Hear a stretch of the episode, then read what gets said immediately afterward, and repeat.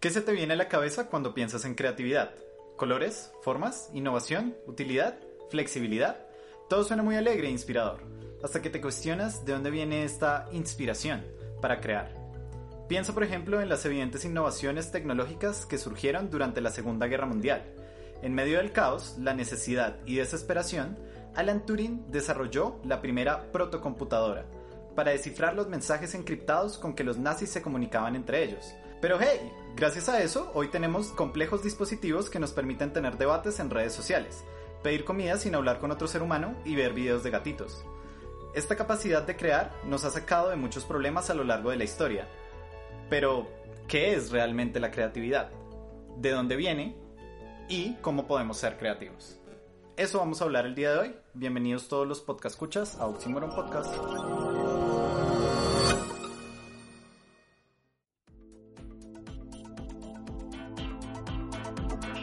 Buenas noches, ¿qué más Sergio? ¿Cómo está?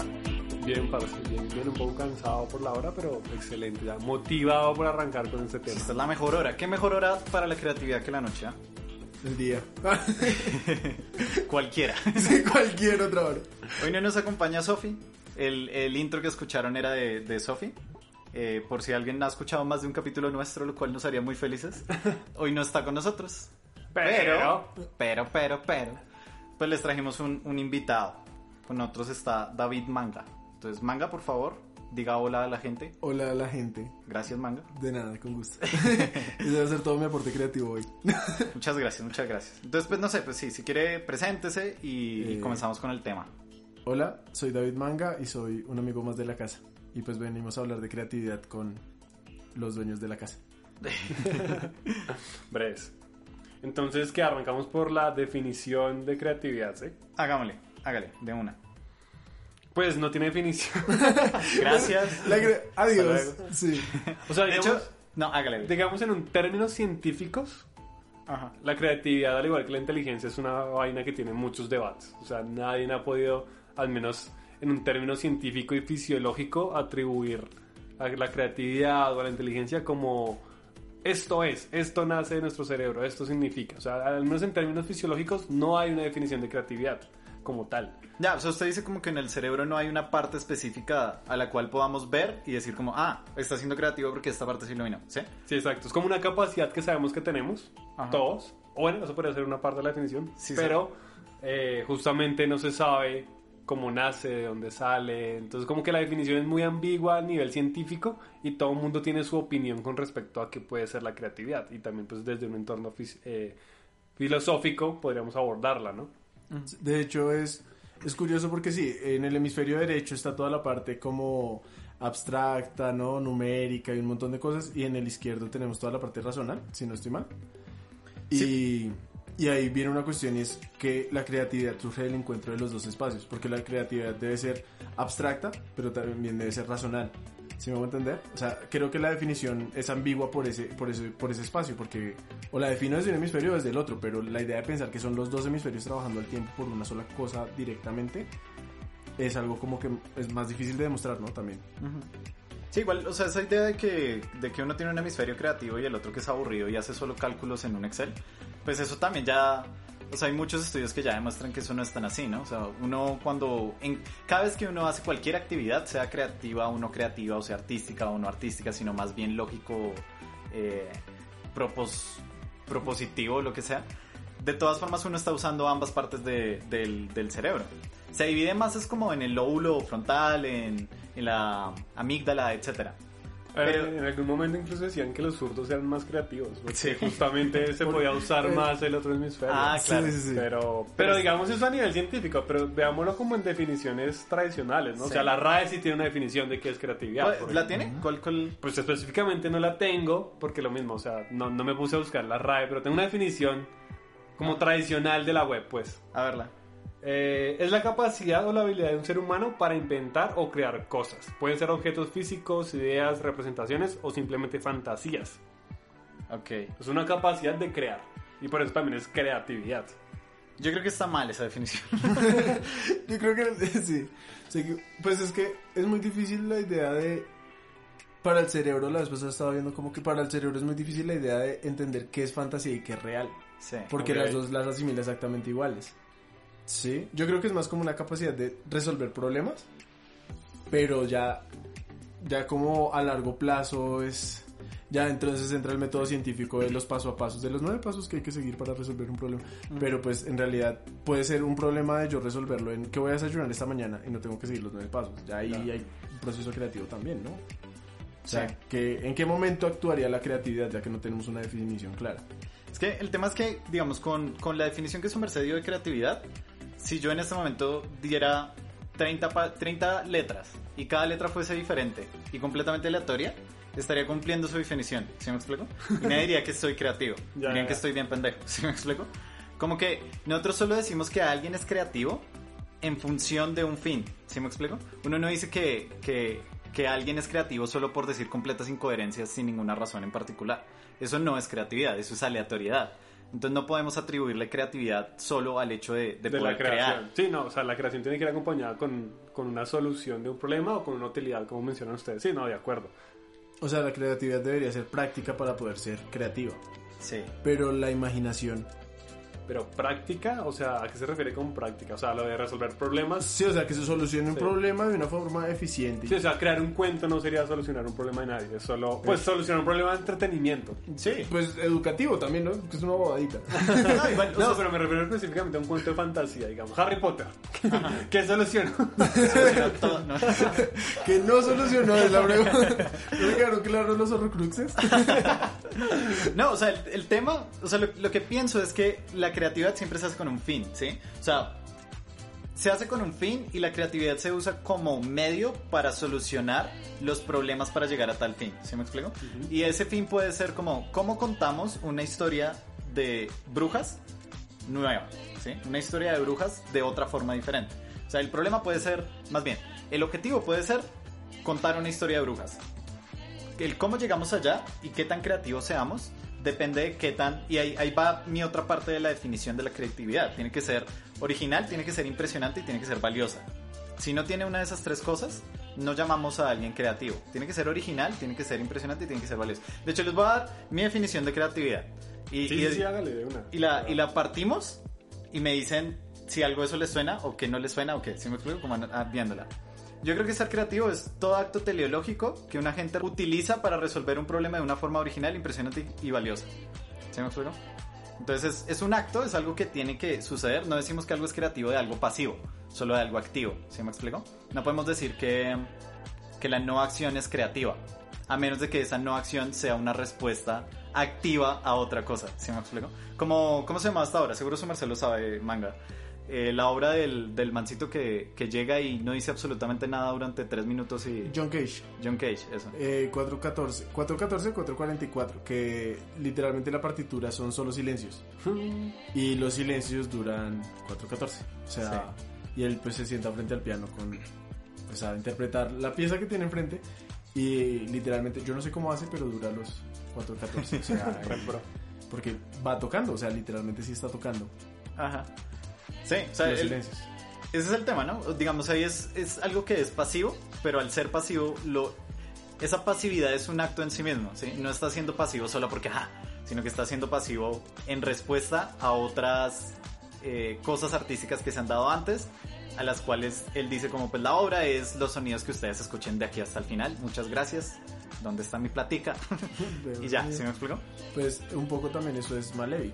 Eh, blanco sobre blanco, que es un cuadro de, eh, de expresionismo ruso que es una genialidad. O sea, es. Es un cuadro blanco. Es un cuadro blanco Sobre y encima tiene un cuadro blanco. y se ve los dos cuadros blancos. Y es porque ellos pensaban mucho cómo hablar de lo pictórico sin necesidad de hablar de lo formal. Ajá. ¿Y a qué se refiere con pictórico y formal? O sea, cómo hablar de las cualidades del color y de lo que transmite solamente el color sin necesidad de hablar de las formas. O sea, no tenían que pintar caballos blancos para poder hablar del blanco. Querían hablar era del color solamente. ¿Sí? Y de que eso también comunica, de que eso también transmite. Y pues para desgracia de muchos se le ocurrió fue a él. y es de las mejores obras. O sea, a mí me gusta mucho por eso, porque resuelve un problema que ellos mismos se plantearon. O sea, nadie en la humanidad dijo, ah, ¿cómo se sentirá un blanco? No, ¿saben? Pero ellos sí lo tenían en ¿Cómo su se cabeza. sentirá un blanco? Sí. Bueno, sí, eso sí se lo preguntan muchas personas hoy en día, pero pictóricamente hablando, no, no, no, no venía el caso y era como lo, lo interesante del asunto y que él empezó a, a trabajar eso, como qué pasa si hay un cuadro azul así de chiquito o un cuadro azul de una pared completa. Ajá. Comunica lo mismo, que, que, que empieza a resolver y empezó a problematizar un concepto y a resolver el concepto y eso le traía más problemas y más soluciones también, ¿no? Creo que eso también hace parte del, del ejercicio. Cage tocó y todo el mundo quedó como, ¿y entonces qué, qué, qué, qué nos quiso decir el artista? Y empiezan a maquinar ellos también, ¿no? O sea, también debería haber entonces un espacio de comunicación en la creatividad. Am, pues dentro de mi definición de creatividad, sí le meto valiosa, ¿sí? Y siento que esa es, es de hecho una difícil de, de digerir. Porque al meterle valiosa es como, ok, entonces valiosa para quién, ¿no? Como que ya nos pusimos más políticos. Porque si decimos que la creatividad es valiosa es porque estamos diciendo que hay alguien que juzga qué tan valioso es un pensamiento por encima de otro. Entonces yo creo, por ejemplo, que no hay algo así como creatividad en la naturaleza. Porque hay gente que ha alegado eso, que ha dicho como, digamos, la forma en la cual los árboles se organizan entre ellos en un bosque para poder optimizar la cantidad de recursos de ese bosque y que a todos les llegue a las ramas la misma cantidad, que eso a fin de cuentas termina dándose en un esquema... eh, ¿Cómo se llama? Es la cosa que se repite. Fractal. Eso, en un esquema fractal, eh, pues que eso es creativo, que los árboles están siendo creativos al lograr solucionar un problema que termina en algo bello y que todos podemos apreciar como valioso. Pero pues yo creo que eso no es verdadero, o sea, ahí estamos nosotros haciendo un juicio estético acerca de algo natural que no es para nada teleológico, que para mí es importante dentro de, un proceso creativo, el hecho de que esté enfocado en un fin. Tiene que estar enfocado en un fin, porque no decimos que es creativo algo a menos de que sea en función de que solucione algo. Pues, y lo mismo, ese, ese algo puede ser un problema cualquiera, ¿no? Pero entonces, no, no, yo creo que sí, la parte de valioso es importante, porque no puede haber creatividad si no hay alguien que está juzgando esa creatividad. Entonces, sin un agente, sin alguien que es capaz de hacer actos, alguien que es capaz de juzgar la naturaleza a su alrededor, es imposible que, que haya creatividad. Entonces, sí, o sea, yo creo que la creatividad requiere comunicación, sea interna o externa. Ya, pero es que eso de darle valor sí, sí lo complica mucho, ¿no? Porque si nos metemos con el arte, o sea, digamos, el arte, el- cualquier tipo de arte, ¿no? Eh, y empezamos a decir como no, solo las obras que son reconocidas por los grandes especialistas son las que tienen valor.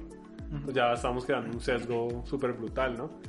Y hay otro montón de obras que no son reconocidas solo porque pues no son eh, apreciadas por los especialistas, pero el problema es que esos juicios de valor cambian con el tiempo, ¿no? Entonces hay artistas que en su época, pues, basura total. Y hoy en día son como, uff, parce Van Gogh, pero en su época nadie quería Van Gogh. Pero ahora actual es como, wow.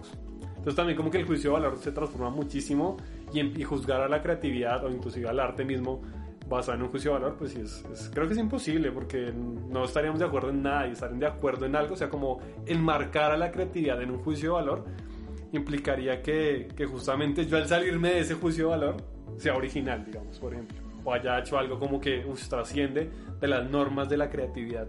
Entonces creo que no puede tener un juicio de valor como tal. O sea, tiene que ser útil, pero no sé si necesariamente tiene que tener un juicio de valor. Es que sí, hay soluciones que son buenas, pero no, ¿saben? No, moralmente no están bien o socialmente no están aceptadas o dentro de los estándares de lo que se esperaba se están saliendo de eso. Y ahí viene una cuestión y era como algo que yo venía pensando con lo de creatividad y es que la creatividad también está muy centrada en el discurso. O sea, si estamos de acuerdo los tres, creo, en que la creatividad nace del cerebro. ¿En qué sentido nace el cerebro? ¿Qué es O sea, es un proceso del cerebro. Desde Sí. lo que lo estamos definiendo. Sí, es una capacidad de nuestro cerebro, igual que Sí. la inteligencia o igual que las emociones, lo que sea. Solo que no sabemos bien cómo nace, pero nace de ahí. Pero Yo diría que sí. Sí, pero por ejemplo yo yo siento que a veces hay una tripa que uno lo mueve por dentro, que no es el cerebro. Pero ahí viene una cuestión y es el discurso. Y es que yo les puedo vender a ustedes la idea de que no, yo me muevo es porque mi hígado me dice que lo haga. Pero es una cuestión muy discursiva, o sea, muy de la palabra para explicar las cosas. Y en ese caso, el juicio de valor entra en eso. O sea, yo les puedo decir por qué es valioso lo que yo estoy proponiendo a partir de más palabras Ya. que lo demuestren valioso. Sí, y por eso les puedo decir, no, entonces yo me salí de la regla por esto y esto y esto, porque me pareció importante eso. Y empiezo con solo el discurso a darle valor a la pieza sin necesidad de que en sí tenga un valor. Y el valor se vuelve discursivo. Sí, como, Sí. como el dinero. Básicamente como las criptomonedas. O sea, simplemente en, en sí no tienen valor, pero la sociedad hizo un discurso, hicimos un contrato social en que, ok, el dinero que sea papel lo vamos a utilizar para intercambiar. Sí. O sea, que desde, como lo dice Manga, desde cualquier punto de vista, cualquier cosa, le podríamos dar un valor socialmente y se volvería teóricamente arte o teóricamente algo Es que, creativo. es que por eso, por eso la palabra valor dentro de la definición me parece que es, que es apropiada, porque, o sea, no se trata ni siquiera de que sea objetivamente útil, ¿sí? Incluso si dijéramos como, ok, no, es creativo solo si resolvió un problema de una manera novedosa y que además eh, tiene una utilidad para, para el ser humano en su bienestar general. ¿Sí me explico? Ujú. Si dijéramos eso, no es verdad. de muchísimas cosas hemos dicho que son creativos sin que cumplan eso pueden no ser para nada útiles. O sea, el propio ejemplo de, de- del arte, ¿no? O sea, muy, muy- gran parte del arte es problematizar acerca de algo que, que no importa. si me explico que si lo miramos a profundidad, al- el papel que cumple es un papel estético dentro del ser humano, es un papel de, de poder nosotros satisfacer una necesidad interna de significación, eso es lo que siento. Ese es el papel del arte. Pero muchas veces gran parte de las, de las tendencias artísticas, o por lo menos esa es mi posición al respecto, se han dado es a favor de estar luchando con la anterior tendencia artística.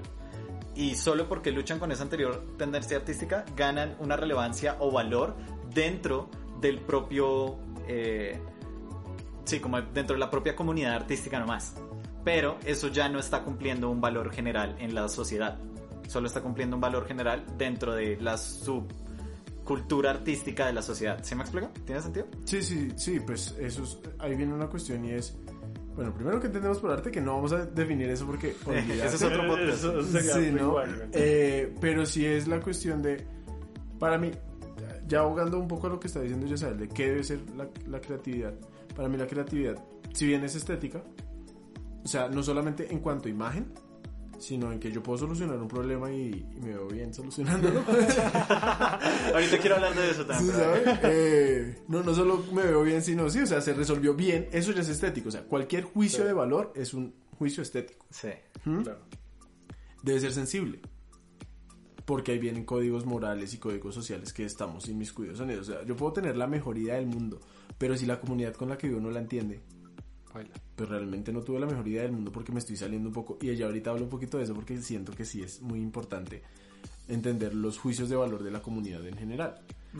Y debe comunicar, ¿sí? Que eso es, eso para mí es también lo que debe tener el arte. Sensibilidad, estética y comunicación. Sí, ya que solucionen problemas. ¿Realmente la humanidad alguna vez ha solucionado un solo problema sin causar otro? Sí. Sí, yo podría decir que sí. O sea, nosotros en este momento como sociedad en totalidad, eh, hay más gente que se muere en este momento por otras cosas que por hambre. ¿Sí? Ok, listo. Y entonces hablamos de la sobrepoblación. Sí, pero una cosa no es causa directa de la otra. O sea, hay una correlación entre ambas cosas, pero genuinamente el problema del hambre, si quisiéramos, lo podríamos resolver.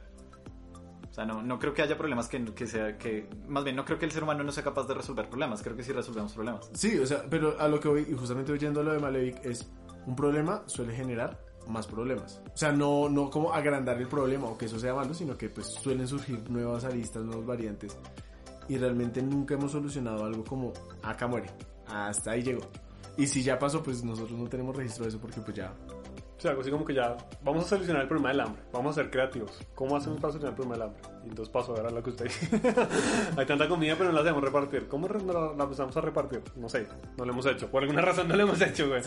Entonces creo que se refiere a eso, manga. Como que puede que sí tengamos la capacidad, pero a veces como que Sí, no, y listo, resolvemos y ya el hambre dejó de ser un concepto para la humanidad y una amenaza para las señoras y los niños de 5 años. Pero, ¿y ahora qué problema va a surgir a partir de eso? No lo sabemos tampoco. O sea, como que también estamos condicionados a solamente poder pensar en las cosas que vemos o que experimentamos. Es que hay, hay justamente otra parte que yo considero bastante valiosa y es que para ser creativo como tal, eh, es lo que acaba de decir Manga, hay que tener un contexto, hay que tener determinados conocimientos. Es decir, para que escribieran Harry Potter, pues toca saber leer y escribir, o si no, nunca hubiera nacido Harry Potter. O sea, el hecho de querer ser creativo para solucionar un problema eh, implica que uno tenga una cierta cantidad de conocimientos específicos que le den las herramientas para aplicar la creatividad o para que la creatividad nazca, ¿no? Igualmente un músico. Es decir, un músico, claro, o sea, yo podría decir, voy a componer una canción y no sé absolutamente nada de música y la voy a componer en guitarra, entonces me llega la guitarra a mí. Yo desde la, como desde lo empírico podría empezar a hacer ruido y más o menos si tengo un muy buen oído, empezar a construir notas, ¿no? Secuencia de notas, perdón. Pero ya solo ese entrenamiento es un conocimiento que yo adquirí empírico y me permitió ya construir una canción que sería la parte de la creatividad. A lo que voy es que me parece muy importante el contexto y, y los conocimientos. O sea, no hay creatividad sin conocimiento, no hay creatividad. Ahora, el trasfondo de ese conocimiento, qué tan profundo ese conocimiento se necesita que sea para que haya, para que haya un pensamiento creativo, pues creo que ya varía en cada persona, ¿no? Pero creo que sí es necesario conocimiento para que la creatividad nazca. Mm, pero no sé, porque... No, yo, yo creo que no es necesario conocimiento, creo que es necesario acción, o sea, tiene que ser algo activo. Pero digamos, en el ejemplo que Sumer se acaba de dar acerca de la guitarra, y por eso también la parte del valor me parece clavis, súper clave, parce. O sea, es como sin eso no tiene sentido hablar de creatividad. Si nosotros le quitamos eh, un juzgamiento de valor de, de una acción, no podemos hablar de creatividad. Porque, digamos, si Sumer se comienza a tocar la guitarra sin tener ni idea y saca saca una parte ah, todo es una, una, una mierda ¿sí? O sea, todo lo que toca es malísimo y luego toca una partecita que usted dice como uy uy uy eso sonó bien. ¿sí? usted ya hizo un juicio de valor y dijo como esto que hice acá estuvo como bien y lo logré por medio de este proceso iterativo de resolver un problema de formas muy diferentes sin restringirme de muchas maneras más que lo físico y usted hizo el juicio de valor. Para usted eso tuvo valor, fue novedoso, fue impresionante. Usted acaba de ser creativo para usted mismo, ¿sí me explico? Luego, si coge eso y se lo muestra a alguien que sabe tocar guitarra, pues se le va a reír en la cara. Pero eh, ahí, ahí es- ahí también en psicología eh, se hace la diferenciación acerca de creatividad psicológica y creatividad histórica. Porque algo puede ser creativo para el ser, pero no para su entorno, o algo puede ser creativo para el entorno en su totalidad y también para el ser. ¿Sí me explico? Claro. Entonces, para que algo pueda ser creativo históricamente, usted sí tiene que estar seguro que no reescribió Harry Potter. ¿Sí me explico? Pero igual, si usted no conoce Harry Potter y lo reescribe desde cero, seguiría siendo un acto creativo para usted mismo. Porque usted mismo le dio valor a ese acto. ¿Sí? Sí, pero a lo que voy es que se requiere un conocimiento. O sea, la creatividad no Yo nace creo- sin conocimiento. Yo creo que más que conocimiento requiere atención. Porque, o sea, listo, vamos a los músicos. ¿Y los primeros músicos de dónde aprendieron? Pues por eso decía, es como Sí. un tema empírico. De... Sí, o sea, los primeros músicos aprendieron fue de los pájaros, por ejemplo. Sí, de los sonidos de las cosas al caminar. Y ahí aprendieron ritmo y melodía. Sí, pero fue porque le prestaron atención a eso en específico. Y de hecho, los primeros acercamientos que uno tiene al conocimiento en general es a partir de las observaciones propias, creería yo. O sea, el niño que empieza a, a dibujar es porque vio a alguien dibujando. Nadie le enseñó, sino que vio a alguien dibujando y dijo, ay, yo, yo quiero intentarlo. Y después el ejercicio de observación y de atención es el que le permite mejorar. En cualquier cosa, fuera del ámbito artístico, en cualquier cosa yo necesito tener los referentes de y prestarle atención a esos referentes Ya. para poder generar algo y ya, bueno, ahí yo creo que yo me voy a pasar un poquito al otro lado y es, ¿qué hago con eso que le presto atención? ¿Mm? Ya es también mi decisión, lo, que- lo que sus mercedes dicen con la guitarra me parece excelente, como de, pues mi atención está en estos soniditos y este, este cambio de sonidos me gustó y me parece buenísimo y hoy se lo muestro a alguien es como, no, pero eso está mal. Pero ¿para quién está mal? Sí, porque yo le presté atención a esto y esto fue lo que me movió a mí y yo decidí hacer algo con eso y no dejarlo por ahí. Ya la otra persona está tomando también decisiones, o sea, un valor le está dando, pero es qué se hace con eso, qué va pasando, qué Sí. se hace con mi atención también. Sí, sí, sí. Pero, de hecho, sí, oyéndolo usted ahora concuerdo con Sergio. Porque, digamos, eso es, eso es una cosa que decía, por ejemplo, David Hume. Y es que no hay absolutamente ninguna idea concebible en un ser que no sea una combinación de ideas previas que ya tenía. ¿Sí me explico? no, hay, no hay forma de que nosotros generemos una idea nueva. Y de hecho creo que eso es... Es de, es de esos mitos de la creatividad que ya ahorita pues se están tumbando, pero igual todavía mucha gente tiene, ¿no? Como que uno realmente genera ideas. No, uno no genera ideas. No combina Uno, conceptos. sí, uno, uno Sí. combina cosas que ya tenía antes y las combina de tal forma que, que, que es tan inesperada que nadie lo había hecho antes. Fin. O Porque- que yo por lo menos no lo había hecho antes. Porque nadie había tenido las experiencias antes. También, o sea... Sí, nadie debe tener tus experiencias y fuiste tú el que decidió hacer eso. Y, y eso también tiene un, un, una variable histórica, porque ha, ha, habido muchas cosas que nosotros no podríamos haberle pedido a otra persona antes en el pasado que hiciera, porque las condiciones no eran. O sea, gran parte de la creatividad es un proceso social y no un proceso del individuo. O sea, el hecho de que pensemos que, digamos, lo que ha pasado en varias partes de la historia, que, que muchas personas casi que al tiempo han llegado a la misma conclusión en lugares inconexos, sin ningún tipo de comunicación. Eso es muy loco que suceda. O sea, es muy loco pensar que, el que dos individuos pueden llegar a exactamente la misma conclusión que cambie la, existencia, ¿sí? Y eso lo que siento que demuestra es que gran parte de lo que, de lo que llamamos creatividad en realidad es un proceso histórico que se va dando a lo largo de todos los individuos. O sea, es más como que la, la creatividad está viviendo a través de nosotros, que nosotros siendo individuos creativos o no. Pero entonces sí, como que David Hume en parte dice eso, pues que Claro, o sea, si no hay un conocimiento previo, no hay nada que podamos combinar para generar una combinación diferente de ese conocimiento anterior. Entonces, pues el conocimiento es un requisito para la creatividad.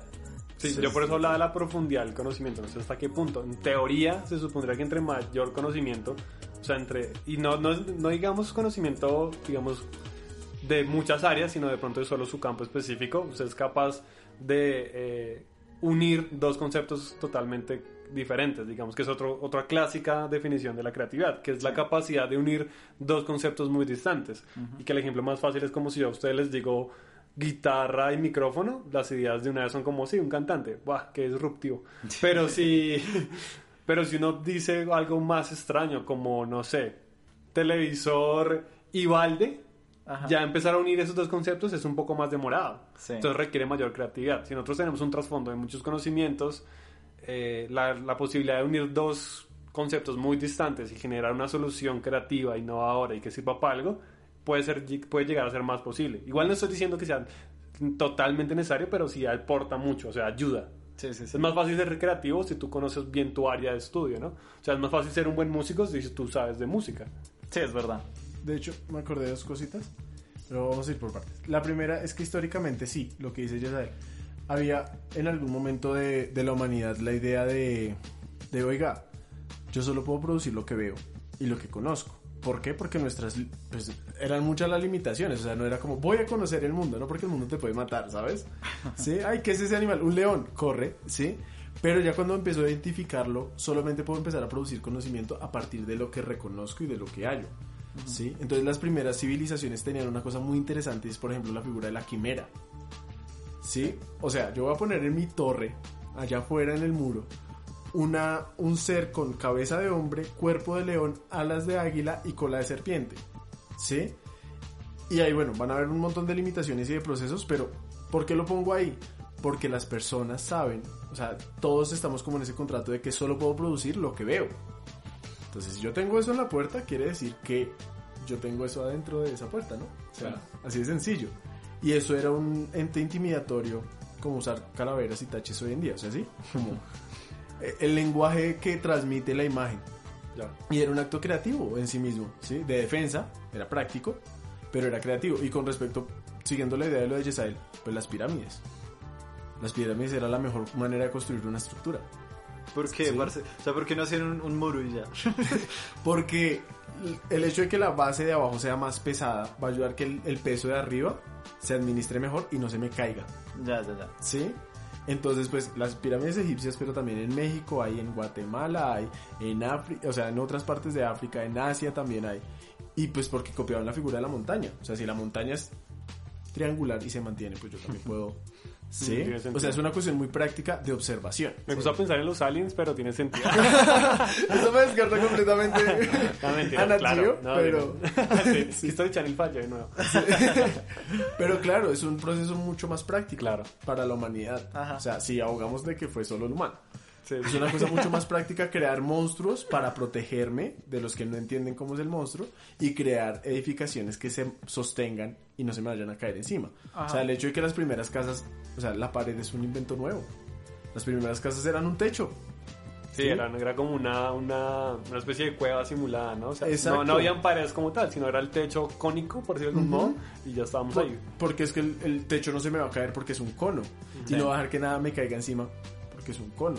¿sí? Eso hace que sea muy práctico el asunto, ¿sí? Y que ya a partir de eso nuestros avances sean desde lo seguro también, porque es lo que perdura en el tiempo, Sí. ¿sí?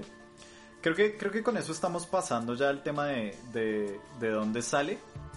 Como por qué, por qué, por qué pitos existe la creatividad. O sea, no, no sabemos por qué existe.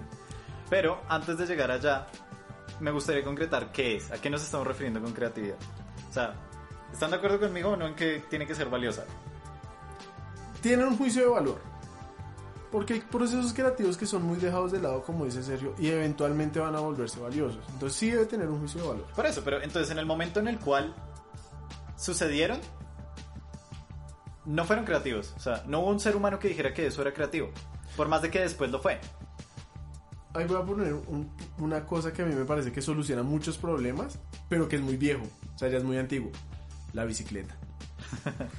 o sea, es, es, es una solución práctica, pragmática, democrática, ¿sí? De Ajá. cierta manera, obviamente no todos pueden montar bicicleta, eso se entiende, pero es una muy buena solución a un problema en el que estamos ahorita.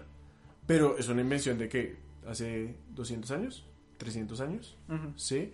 Y, y sin embargo está vigente. O sea, sí fue muy creativa en su momento y en su momento todo el mundo era como, pero yo para qué quiero eso, ¿sabe? Y hoy en día es como, ¿por qué no? ¿Sabe? Entonces, claro, eh, por eso lo digo, o sea, puede que sea valioso, pero no necesariamente en el momento en que fue creado. O sea, en el siempre va a tener es un juicio de valor encima. Por eso, pero es que sin ese juicio de valor no, no hay forma de que juzguemos de creativo algo. O sea, si quitamos la subjetividad, no hay algo objetivo por detrás que nos diga como, ah, sí, eso fue creativo. O sea, es solo creativo en este momento porque le damos un juicio de valor a algo anterior. Pero lo mismo que estamos diciendo, yo podría en este momento escribir una novela malísima, una, una vaina repelle, y, y lanzarla. Y podría decir como, pues, quién sabe, pronto en mil años a alguien le parezca bien y se vuelva creativo en ese momento, ¿sí me explico? O sea, cualquier cosa está en potencia de ser creativo dependiendo de- del juicio de valor que, que cada sociedad haga sobre ello. Por lo cual lo único que podemos decir es que algo solo es creativo si ese juicio de valor lo valida como creativo. ¿Sí me explico? Como que no, no siento que haya creatividad sin, sin un sujeto que, que lo valide. Ok, bueno, entonces creo que tenemos una cuestión sí clarísima los tres y es que la creatividad se define a partir de lo social, no puede ser solamente individual, porque el sujeto en sí es social. Pero igual, o sea, usted puede dar un juicio de valor suyo. Bueno, que usted crea que es suyo. Obviamente construido por la sociedad. Ah, eso es a lo que se refiere. Ok, Ajá. no, calla. ok. O sea, entiendo el punto de que sea valioso, pero también yo diría como que podríamos pensar que es atemporal. O sea, ¿Cómo? O sea, simplemente como el invento no está en su época. O sea, si yo me tercerizo, ¿no? Si yo me tercerizo el escenario y, y veo a Van Gogh, el, el- el arte no cambió de cuando lo hizo a como está ahora en el museo. Ajá. No cambió absolutamente nada. El juicio de valor so fue el que cambió, pero el, el- el objeto como tal fue el mismo siempre. Sea que por lo tanto en su momento también tenía ese juicio de valor, solo que no nos dimos de cuenta. O sea, por eso digo que sería como atemporal. Pero es que justamente mi punto es que yo siento que en ese momento no fue un acto creativo. Pero nosotros ahorita, en el futuro, al verlo hacia el pasado, ahora sí decimos, eso fue un acto creativo. Pero en su momento eso no fue un acto Lo que creativo. pasa es que si lo ponemos así, o sea, entiendo, entiendo, entiendo, pero digamos que tal que pasen más años y luego la gente diga, no, pero es que no, la verdad Van Gogh era una mierda. Entonces ahí ¡No otra van vez... a funar! Era un chistecito. Sí, no, digamos que en el futuro la gente dijera eso. Ajá. Entonces, otra vez ese juicio de valor pues se perdió y otra vez dejó de ser creativo. Ya, o sea, Entonces no sí, sé sí, si... Pero por digo que debería ser como de pronto atemporal, pero si se vuelve súper subjetivo decir eso. Sí, no, es que de hecho, en su momento fue creativo y ese fue el problema.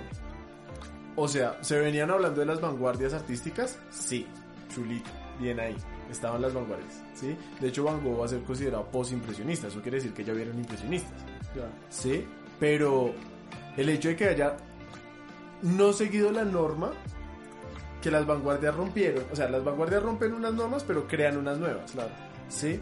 Entonces eso va a generar como un raye en la gente y va a decir como, pero esto no tiene perspectiva, esto no tiene esas normas que estaban impuestas. Entonces sí fue creativo en su momento, pero el juicio de valor no le dio, no lo validó más bien. Pero de que es creativo, es creativo. O sea, cualquier... Yo sí estoy de acuerdo en que poner un montón de palabras al azar, una tras de otra, es un acto creativo. Porque está generando uniones cerebrales, está generando procesos y está creando algo. Pero- que tenga sentido o no, es otra cosa. Pero es que usted no dice que alguien es creativo por eso. O sea, ese no es el uso normal de esa palabra. O sea, su merced me puede decir como, bueno, pues ese es mi uso, pero ese no es el uso normal que, que usamos. O sea, Ok, nosotros no sí. decimos de alguien que dice cosas aleatorias. O sea, si yo escribo cosas aleatorias, 300 páginas de cosas aleatorias y lo publico, me va a decir como, uff, este man es re creativo. Sí, ¿sabes? se llama letrismo y es una vanguardia, ya existe. Pero ok, está hecho con una intención, respondiendo a una razón particular y, la, y, y de hecho, o sea, el juicio de valor que se hace sobre eso para decir que es creativo, lo hace un cierto tipo de personas. Si usted me lo muestra a mí, yo le diría, eso no es creatividad. Y si se lo muestra a una buena parte de la sociedad, le va a decir, eso no es creatividad. Que es el problema que, que ahorita hay entre el, la post- el, el arte posmoderno y la sociedad en general. Pues que el juicio de valor que se tiene que lograr hacer para decir que eso es creativo requiere una cantidad de conocimiento que no tenemos en la sociedad normalmente. Por lo tanto, no validamos esos, esos actos como creativos, sino pues los descartamos como pues esto no tiene sentido. Igual que el decir palabras completamente aleatorias sin ninguna conexión. Como que si le quitamos el juicio de valor no hay forma de justificar por qué algo eso no es creativo. O sea, quítale ese juicio de valor y justifíqueme por qué algo es creativo o no es creativo. Sí, claro, lo que pasa es que el juicio de valor lo haría una sociedad, ¿no? Ajá. Ujú. Pero si dentro de esa sociedad hay un grupo, digamos que el 50% de la sociedad lo ve como creativo y el otro 50% no lo ve, lo ve como no creativo, ¿no? ¿En qué punto trazaríamos esa línea de, de una, de, una, de un juicio de valor solamente mío? Y yo digo, ¿es creativo? Ah, el juicio de valor de una sociedad. O sea, dos somos sociedad, tres somos sociedad, cuatro somos sociedad. ¿En qué momento el juicio de valor tendría la fuerza suficiente para decir que algo es o no es creativo? Si me van a entender, creo que ahí el problema es cuántas personas tienen que aceptar que algo lo es o no lo es. De hecho, yo creo que para eso va a ser necesario pasar a la siguiente parte. Y es porque yo no hablaría tanto de sociedad en general, pero sí de comunidad, por ejemplo. Y una comunidad que la define, un montón de prácticas particulares de la comunidad, eh, que pueden ser sociales, claro, pero todos tienen que comer, digo. Pero un lenguaje, no una lengua, un lenguaje, por ejemplo, también. Y eso va a definir, o sea, porque, por ejemplo, no sé, Messi puede ser muy creativo en el fútbol. Sí. Pero Messi, si yo lo pongo a jugar baloncesto, obviamente no va a ser creativo. ¿Sí? Porque resuelve los problemas desde una perspectiva, desde un lenguaje y desde unas prácticas propias, desde su atención centrada a eso. ¿Sí? Y a partir de eso, por ejemplo, entonces cualquier juicio de valor que estemos dando va a obedecer a la comunidad o, a la- o al espacio en el cual pertenezcamos, que finalmente, así uno no quiera, va a terminar perteneciendo a alguno. ¿Sí? Y a partir de eso va a emitir los juicios de valor, por ejemplo. Y lo que dice Sergio, si para estos tres muchachos que son letristas, de hecho el letrismo era de un solo muchacho que se llamaba Isodoro Isu. Él era el único letrista y para él era supremamente valioso y él se presentaba con su letrismo. Pero, y, y para los demás, claro, mucha gente empezó a entender el lenguaje en el que estaba comunicando, las normas que estaba usando y, y generando otras cosas. Pero, Exacto. pero ya en, en su momento, pues claro, si yo les hablo acá como Isodoro Isu, que no tengo ni idea de cómo lo hacía, pues también no, no va a tener mucho valor hasta que ya se vuelve un discurso popular y ya todo el mundo lo acepta y entonces dice, ah bueno sí, qué buen muchacho. El- las 3.000 palabras al azar fue una un gran hallazgo. Sí. ¿Sí me voy a entender? Sí, sí, sí. Pero entonces, o sea, mi punto es que no, no creo que haya una, una objetividad acerca de, de si un acto es creativo o no, porque siempre va a depender de un sujeto. Ujú. Entonces, si digamos Sergio me dice como, bueno, ¿y en cuántos sujetos necesitamos para decir que un acto es creativo? Pues lo que yo pienso es, pues cada sujeto tiene su propio juicio de valor acerca de si algo es creativo o no. Y ahora sí, podemos hacer inferencias de, ok, si, si el 50 más 1% de los sujetos de una sociedad dijeron que era creativo, pues podemos decir desde esta sociedad que se considera creativo tal acto.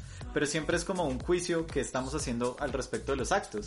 Y así para una sociedad pueda no ser creativo un acto, para el propio ser puede ser creativo ese acto. Y para una sociedad futura puede ser creativo un acto que para la sociedad actual no fue creativo. Pero sí requiere que, que se haga ese juicio, porque sin eso se nos desbarata, o sea... De hecho, entonces entraríamos a hablar de que todo puede ser creativo, pero hay cosas más creativas que otras. Porque tienen más valor para la comunidad que otras. O sea, si solamente para mí tiene valor, pues es creativo para mí. Pero no es tan creativo como haber dicho como, uy, y si nos ponemos ropa porque hace frío. que eso lo aceptamos todos, ¿sí? Sí, o sea, eso fue más creativo que alguien que empezó a hablar una lengua distinta a los demás para confundirnos más. Sí, sí, sí. Sí, pero entonces sí, creo que ahí tiene mucho más sentido ya pasar a la segunda parte de, pues, de dónde viene Como, ¿por qué existe la creatividad, no? Como, ¿qué, qué es esa cosa? O sea, ¿por qué, por qué somos creativos? O sea, ¿Ustedes creen que todo el mundo es creativo? ¿O solo, Sí. o solo, o solo yo? Yo, yo creo que sí. Hay una cosa que a mí me pasaba de niño que me, me rayó mucho y que no tengo respuesta y es ¿quién le dijo al primer ser vivo que tenía que comer? Al primer ser vivo. Al primer, o sea, todo ser vivo tiene que alimentarse de alguna manera. Ajá, Sí, o sea, las plantas se alimentan. ajá. Sí, los animales, todos nos alimentamos de alguna manera. ¿Quién le dijo a esa primera célula que tenía que alimentarse y cómo alimentarse y de qué alimentarse? ujú. ¿Sí vamos a entender? Sí. O sea, es algo, o sea, usted se refiere a que es algo como intrínseco en nosotros. Sí, y lo intrínseco en nosotros es una necesidad de sobrevivir. Sí. Y de sobrevivir bien. Ajá. ¿Sí? Tanto así que uno no se puede suicidar aguantando el aire. Porque el cuerpo está diseñado para sobrevivir. O sea, este montón de células acá adentro dicen como, usted lo respira o tomamos el control absoluto de esto y lo hacemos O respirar. lo respiramos. Sí, o lo respiramos. ¿Sí me va a entender? ¿Podemos soportar dolor? Claro. ¿Podemos soportar sufrimientos y ciertos tipos de tortura? Sí. Pero ahogarnos a nosotros mismos es algo que no podemos hacer. Entonces, yo creo que la creatividad primigenia sí viene de un acto de querer sobrevivir. Ajá. Y ya ahorita la hemos pulido de unas maneras tan particulares que podemos entrar a hablar de comunidades y de usos específicos de la creatividad en campos específicos de la humanidad. ¿Sí? Entonces yo creo que sí existe porque nosotros existimos. O sea, no Sí. puede haber humanidad. Por lo que su merced decía ahorita, las plantas pueden que... eh, o sea, la naturaleza puede que no sea creativa. O sea, hacen lo que tienen que hacer. Pero es que nosotros hacemos lo que tenemos que hacer, pero lo hacemos de maneras distintas. Dependiendo de muchas cosas. Y somos capaces de analizar por qué las estamos haciendo así. ¿Mm? Entonces ya eso se vuelve creativo. Para mí, o sea, yo, yo lo llevaría por ese lado. Sí, pues, o sea, ahí Espinosa estaría muy, muy feliz de lo que su merced dice. Porque, pues sí, yo un poco estoy de acuerdo. O sea, inevitablemente el que es, es porque quiere seguir siendo. O sea, si nosotros existimos, existimos porque queremos seguir existiendo. Esa es la única regla básica de la existencia. Es lo único común que tiene todo lo que es. Es lo único que podemos decir de las cosas que existen. Y es que si existen es porque han querido seguir existiendo hasta este punto. Si no, pues ya no existirían. Y en ese querer seguir existiendo, en ese quer- querer perseverar en el ser, que es el conatus de Spinoza, pues uno busca cómo seguir haciéndolo. Creo que la creatividad es la abstracción del ser humano de esos procesos del ser de querer seguir existiendo. Pero sí, es un juicio de valor que hacemos acerca de cómo, ok, ¿cuál es la mejor forma de seguir existiendo? Y si a alguien se le ocurre una que a nadie había pensado antes, que genuinamente tiene un resultado y, y que es impresionante, o sea, que uno lo deja sin palabras, entonces decimos que es muy creativo, ¿no? Entonces sí, yo, creo, yo creo que sí tiene una, una razón biológica que viene de una razón física. Y ya, eso, eso es lo que pienso, sí. Yo creo que no, no tengo mucho que aportar porque estoy realmente de acuerdo con eso. Creo que es algo intrínseco, o sea, todos los humanos somos creativos por defecto, solo que pues dependiendo de nuestras circunstancias podemos o no demostrar mayores capacidades de, o sea, como ser más o menos creativos. Eso creo que sí existen, creo que existen niveles de creatividad, pero que todos lo somos, todos lo somos. Y que de dónde nace, pues de la necesidad, de la necesidad de vivir mejor, como ustedes dicen, la necesidad de seguir existiendo, de la necesidad de no sufrir. Sí. Pero o acá de hay- seguir sufriendo. Sí, depende, ¿no? Sí, no, no podemos, tamp- o sea, lo que decía Jessa de Espinosa de cuando queremos hacer algo, o sea, cuando queremos mantenernos, pero hay veces uno no quiere. Y también eso es un acto creativo, ¿no? Y mantenerme en unas posturas que pueden hacerme daño, también es un acto creativo, porque tengo que buscar las maneras, o sea, justamente la humanidad, en teoría estamos diseñados, o lo que nos trajo acá fue justamente buscar la supervivencia, pero hay muchas cosas que hacemos que nos dañan y buscamos la manera de seguir haciéndolas y que nos sigan dañando, pero, pero mantenernos en eso, ¿sí me hago entender? Sí, como un vicio, una cosa así. Exacto, la guerra. La guerra, sí, exacto. Sí, la guerra es las cosas más creativas que hay y en teoría no genera supervivencia, ¿no? Pero genera necesidad. Ya. Y la necesidad, Sergio lo decía al principio, ¿no? La necesidad es eh, como el principal motor de la creatividad, o sea, la necesidad de, tengo que solucionar esto ya para allá, entonces me creo el computador, que es una cosa supremamente compleja para la humanidad, o sea, es como... Y que en su momento, por ejemplo, escribir fue un acto supremamente creativo y es como, como yo dejo registro de que sí existí. el pequeño problemita. ¿Sí? Ajá. Entonces, pues la escritura se volvió un acto creativo en sí mismo, que es la extensión de la palabra. ¿Mm? Ajá. Y ya luego vienen un montón de procesos que son la extensión de esos primeros procesos y es el análisis y la discusión y la atención, creativamente hablando, de buscar solución a los problemas humanos más básicos. Uno de ellos, sobrevivir, que creo que es como el principal. Es que, o sea, yo creo que incluso las cosas que, que el ser humano hace que son negativas para sí mismo, las hace creyendo que son positivas en un nivel consciente o subconsciente o, o ni siquiera ninguno de los dos porque no tenga que ver con la mente sino con, con un proceso biológico.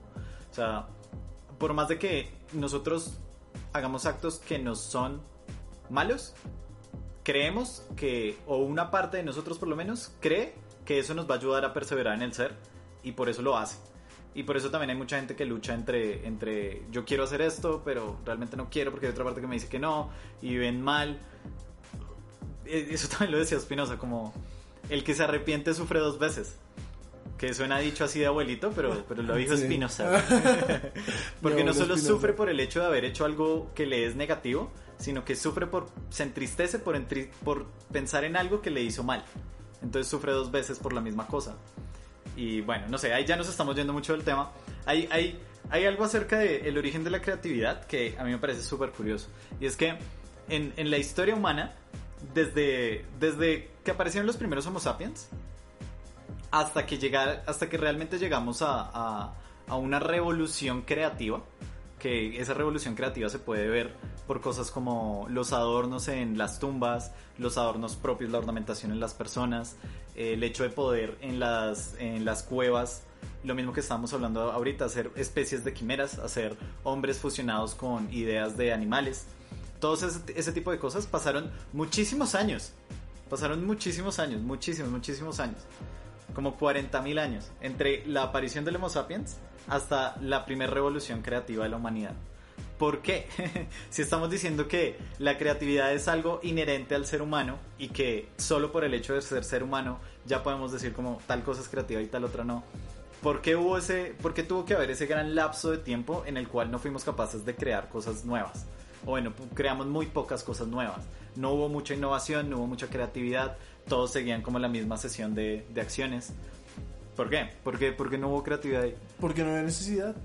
O sea, si yo ya sé que puedo cazar al animal con esta piedra, pues no me voy a poner a inventarme nuevas piedras. A menos de que el animal corra muy rápido, entonces le pongo un palo para lanzar la piedra. Y tan, tú lanzas. Ajá. ¿Sí? Y ya después de eso, pues ya cuando dominamos la naturaleza de cierta manera nos dimos cuenta que el único enemigo que teníamos eran nosotros. Porque ya habíamos dominado la naturaleza, entre comillas, ¿no? Porque en el invierno igual capaz sí te mataba. Pero ya ese, ese tipo de problemas eran menores. El problema fue cuando empezamos a enfrentarnos los unos a los otros. Entonces ya yo tengo que crear el arco y flecha para poder lanzar lanzas más rápido. Sí, Ya. ya, no es de casi... O sea, sí, eh, es porque justamente en esto que les estaba diciendo, como el problema que tengo me está causando más problemas o ya me lo solucionó paulatinamente. Porque cuando la comida se empezó a acabar, porque ya podía cazar más animales más rápido y los animales no se reproducían a la velocidad que se reproducían antes porque básicamente los estaba matando. ¿Sí? Hasta que apareció la ganadería. Entonces yo ya controlo cuándo nacen y cuándo mueren. Ujú. ¿Mm? Entonces, claro, cada vez que surge un problema nuevo es que somos más creativos. Eso por un lado. Y ya, por ejemplo, actualmente creo que ya nuestro problema no es tanto de, supervi- de supervivencia, como es ¿sí? sobrevivir básicamente, sino de vivir bien. Entonces eso hace que nuestros avances sean mucho más rápidos. O sea, pensar en un teléfono celular de hace 20 años a uno de ahorita es porque justamente la idea de comunicarnos nos ha, nos ha traído cierto bienestar, nos ha entrado en ciertas zonas de confort y la necesidad de avanzar más en esos aspectos, pues estamos avanzando tecnológicamente muy muy rápido para poder estar bien, porque ya no tenemos que dominar a la naturaleza, ya la dominamos, ¿sí? Ya no tenemos que pelear directamente con el otro, de hecho ustedes lo planteaban en un podcast anterior, ¿no? Como estamos en el momento más pacífico de la humanidad. Según Yesael. No, mentira. Pues si ya estamos en ese momento, pues podemos estar más cómodos y podemos seguir avanzando en nuestra comodidad. Ajá. ¿Sí? Ve tú a saber eso a dónde nos vaya a llevar. A más creatividad. Yo creo, yo quiero agregar solo una cosa. Esto es, esto es una, una vaina en, en ciencias que se llama la, la paradoja de Moravec. Eh, y lo que dice es que, que, pues bueno, eso ya está cambiando un poco, pero eso en robótica lo que, lo que implica es que cuando los científicos empezaron a hacer como los computadores y tales y empezamos a hacer esos cálculos, la gente dijo, no, pues es que ya, ya tenemos robots que calculan, en, en- en unos años vamos a tener robots que caminen. Y sí, y es la hora en que todavía no podemos hacer robots que caminen de una forma eficiente y Sí, tales. sí, Y entonces uno dice, pero ¿por qué no? O sea, ¿qué pasa ahí? Y una de las explicaciones que dan es simplemente el desarrollo biológico. Entonces, ¿por qué somos creativos?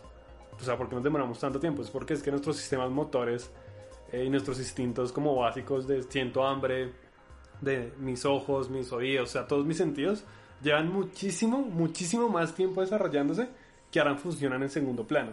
O sea, es decir, la necesidad de ir a comer es una cosa que funciona en segundo plano. Eh, los sentidos todos funcionan en segundo plano.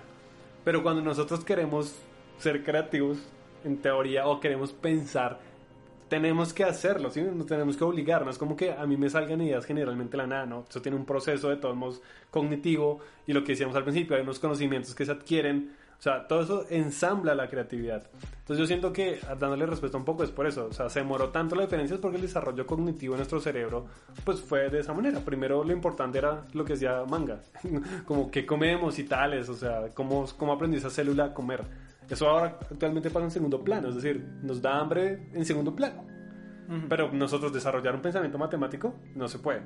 Y, eso, y esa teoría se usa en robótica de la misma manera. O sea, ¿por qué podemos hacer robots ahora que actualmente hacen supercálculos? Porque teóricamente los supercálculos son re recientes. O sea, nuestro cerebro hasta hace poco empezó a hacer supercálculos. Entre comillas, supercálculos. Hace poco empezamos a hacer cálculos. Pero llevamos un montón de tiempo caminando, o sea, llevamos un- eh, años, millones caminando. Entonces, claro, hacer un sistema que simule cómo camina nuestro, nuestro cuerpo es muy difícil. Yo lo vería por ese lado también, o sea, biológicamente es más fácil simplemente vivir por instinto y medio intentar sobrevivir con lo que tenemos, que luego empezar a seguir desarrollando pensamiento crítico, pensamiento creativo, pues tomó mucho más tiempo por eso, básicamente porque es un desarrollo cognitivo de nuestro, nuestros antepasados.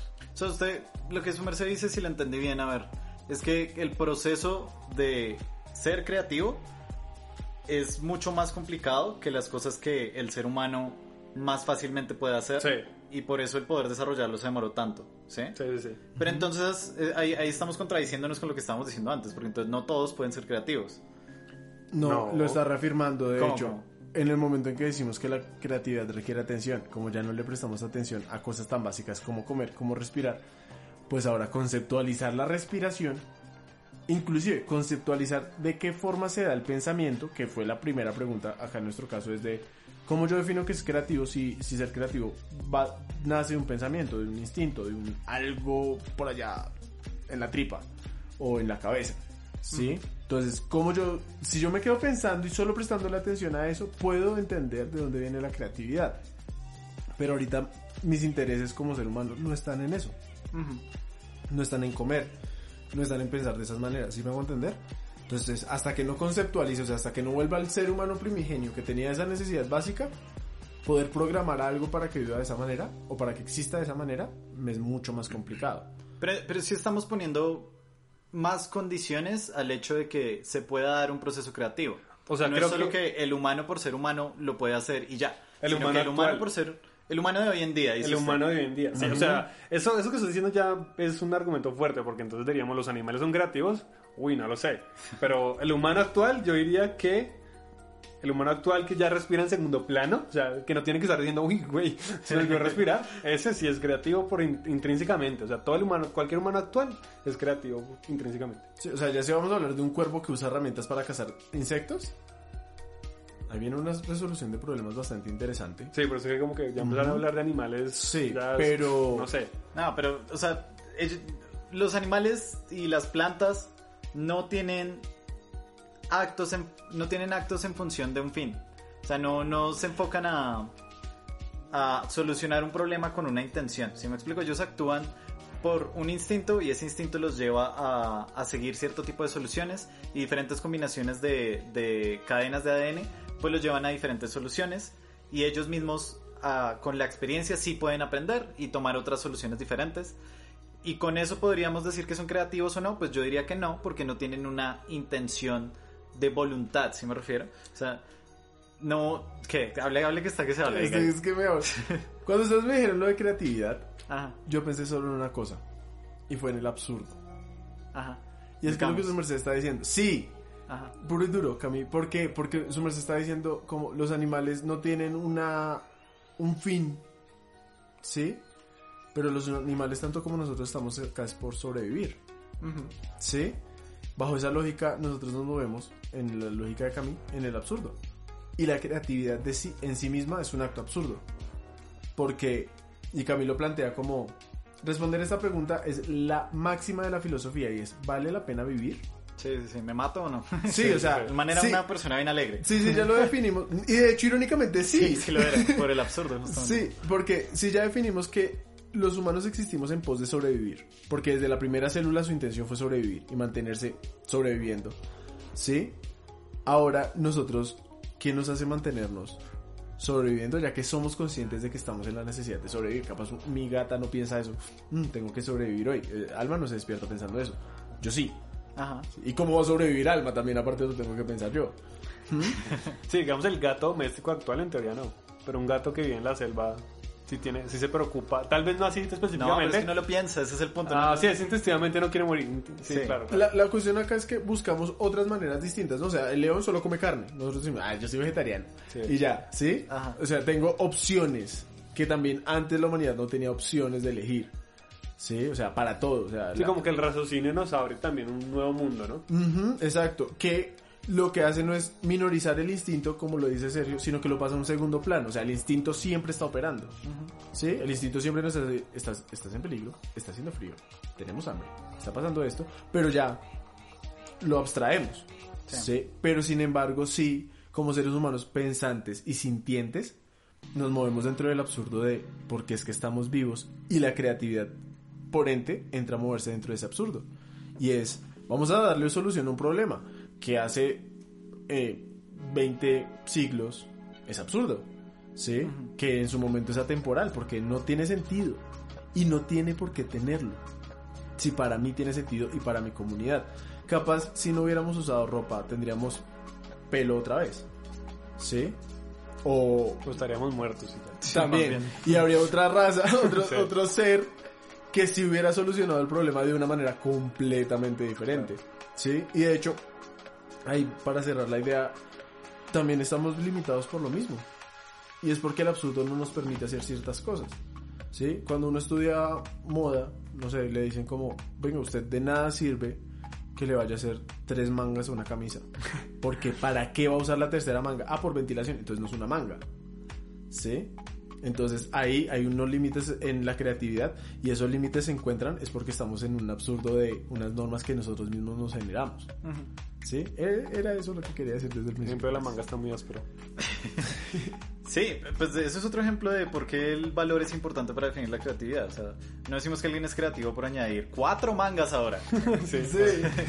Como no, y Esperen, ahora, esperen, ahora traen esperen, cinco. sí. calma, calma. Ey, ey, ey. Sí, me va a dar frío.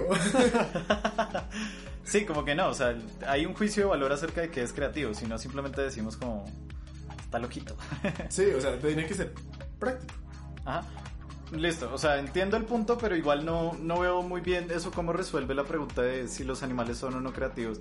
Como que eh, sigo sintiendo lo mismo, o sea, la creatividad requiere un juicio de valor, un juicio de valor solo lo puede dar un sujeto que es consciente de sus acciones y un sujeto que es consciente de sus acciones, pues en este momento solo conocemos al humano.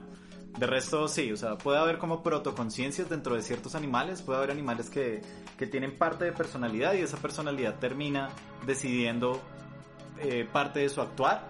Como por ejemplo, no, todos los gatos son iguales, ¿no? O sea, la gran mayoría de mamíferos tienen protoconciencia, o sea, en algo son conscientes de su propio actuar y deciden con base en ello.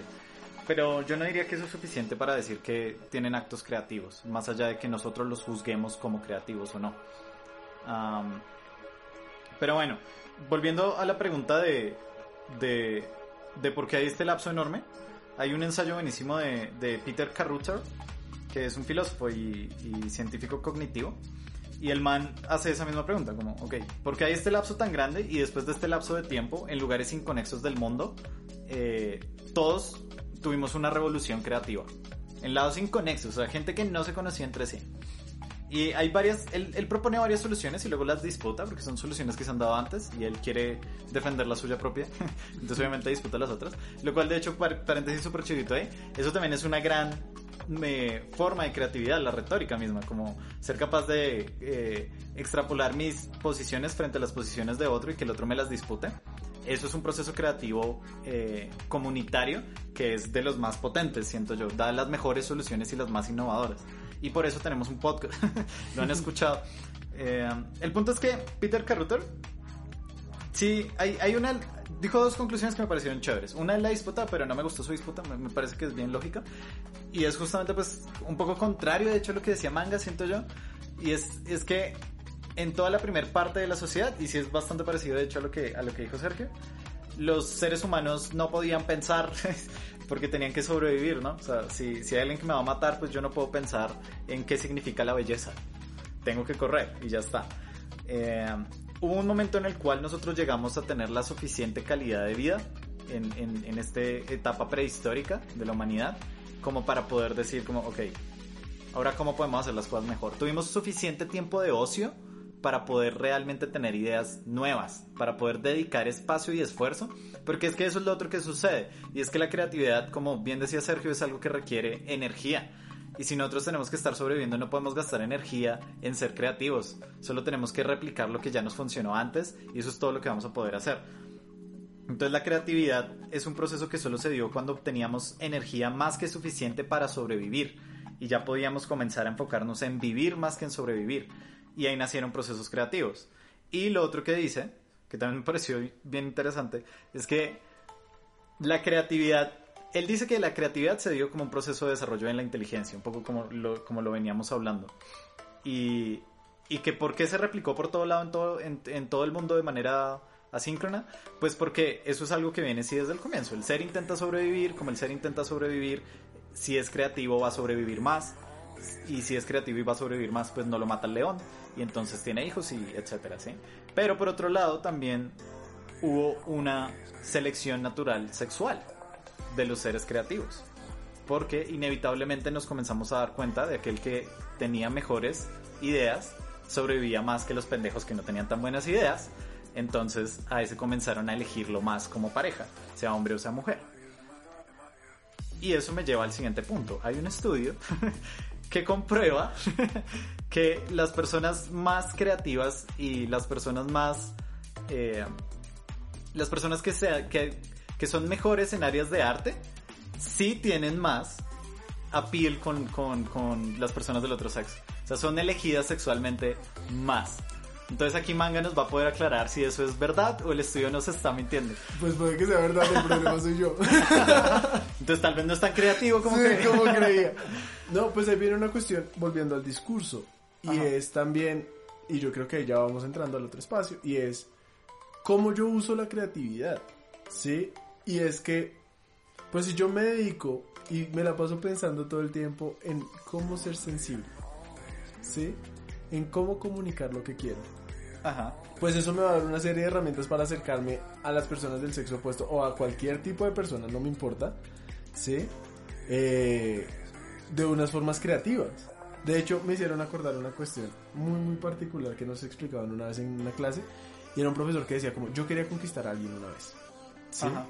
Y entonces cogió una hojita blanca y en la punta de arriba le escribió, quien te quiera más, que lo escriba más arriba. Se mamó, se mamó retramado. O sea, claro. Más espacio para un chute. sí, claro. Pero ahí viene una cuestión muy, muy valiosa. Y es que un muchacho que era su contrincante en esto del amor, Ajá. lo que hizo fue doblar la hoja, dejar el bordecito y doblar la hoja hacia arriba y poner, pues en ese doblez, o sea, va a quedar más hoja hacia arriba y ese Claro. que te queda más quedó muy ¿Quién te conoce cuántas copas tenés? Escribió, él no te quiere nada. Ajá. ¿Quién se quedó con la muchacha? ¿Saben? O sea, ¿qué, qué se...? ¿Sí? Ninguna, la muchacha se fue. La muchacha sí, ridículos, sí. Pero la cuestión es que justamente el hecho de pensar la imagen, pensar la palabra, pues da otros usos a la palabra y otros usos a la imagen, porque finalmente es el campo en el que uno se mueve. ¿Sí? Mi- yo tengo tíos que son empíricos y ellos conquistan a partir de la música, pero es porque es el espacio donde se mueven y las personas con las que se frecuentan son dentro de esas dinámicas. Entonces yo creo que más allá de que haya sido una selección natural, realmente es una cuestión más de de o sea, de uno mismo encontrar dónde puede sobrevivir. ¿Mm? Porque yo sé que quien te quiera más que lo escriba más arriba no va a tramar un ingeniero. ¿sabes? Uno, Tal uno- vez sí, uno intentando conquistar hablando de anime y no sé qué. Sí, pues hay que encontrar el target pues, también. segunda cita no habrá, pero ya sabe por qué. Pero entonces ahí viene una cuestión y es retomando todo lo que hemos dicho. O sea, hay que saber en dónde ser creativo y de qué forma ser creativo. Porque yo puedo tener la que idea para socializar, la que idea para solucionar un problema, para solucionar el hambre, pero tengo que saber dónde decirlo. O sea, lo que le pasó a Galileo. Galileo dijo, pues la Tierra es redonda y el Sol gira alrededor. En un acto de observación y de atención muy consciente y planteó algo. Pero se lo dijo a las personas que no eran. ¿Mm? Y pues cuando la iglesia lo escuchó fue como, ¿qué? Y él, no, nada, no tiene sentido lo que estoy diciendo. Y él mismo ofreció un juicio de valor que lo bajó. Sí, que, que tuvo una idea estúpida, no fue creativa. Sí, exacto. Entonces ahí, ahí viene una cuestión y es también encontrar los lugares donde ser creativo y que se ajusten a como yo soy creativo también. O sea, uno no se puede obligar porque lo que les digo, yo me muevo entre un lenguaje, ustedes se mueven dentro de otro. Puede ser distinto, puede ser que tengamos unas articulaciones, pero a partir de eso pues yo ya puedo determinar cómo doy soluciones a los problemas y la forma en que David Mangada soluciona un problema es distinto a la que Sergio Solano soluciona un problema. ¿Sí? Justamente porque nos movemos en lugares diferentes y hay que encontrar el sitio donde moverse también. Sí, ¿Sí? Obviamente que, insisto, es porque hoy en día tenemos más opciones. Sí, sí. sí. Pero... Pero igual, yo creo que como humanidad sí tendemos a, a ver la creatividad como una virtud en sí misma. Porque, por lo mismo, o sea, yo creo que, o sea, lo de, lo de la selección sexual, creo que sí es cierto y pues molestando un poco, pero creo que Sí. genuinamente nos hemos dado cuenta que aquel que es más capaz de resolver situaciones con menos, con más restricciones, pues eso es, es, es alguien bueno a tener uno en la vida cerca, ¿no? Sí, claro, es, es necesario también. Sí, ¿no? Y uno que- también desarrollar esa capacidad. Entonces, como que tendemos a creer que la creatividad es, es un bien en sí mismo. Lo cual no creo que sea así. Creo que la creatividad, pues, es lo que hemos, lo que he estado diciendo yo, más que ustedes, pues que, que la creatividad es un juicio de valor que hacemos al respecto de, de, de una acción enfocada a un fin.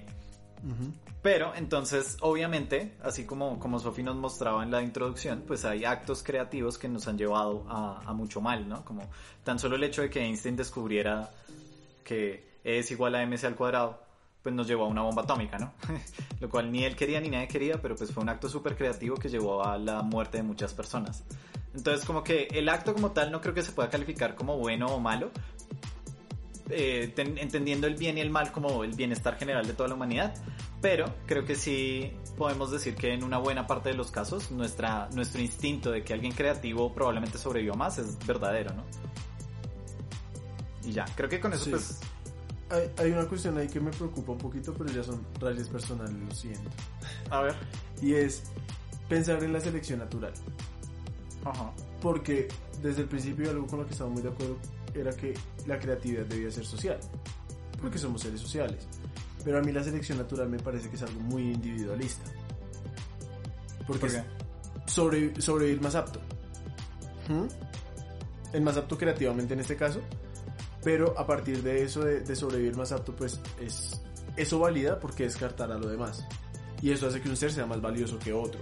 Y una cosa es tener juicios de valores, otra cosa es poner a un ser encima de otro. ¿Sí?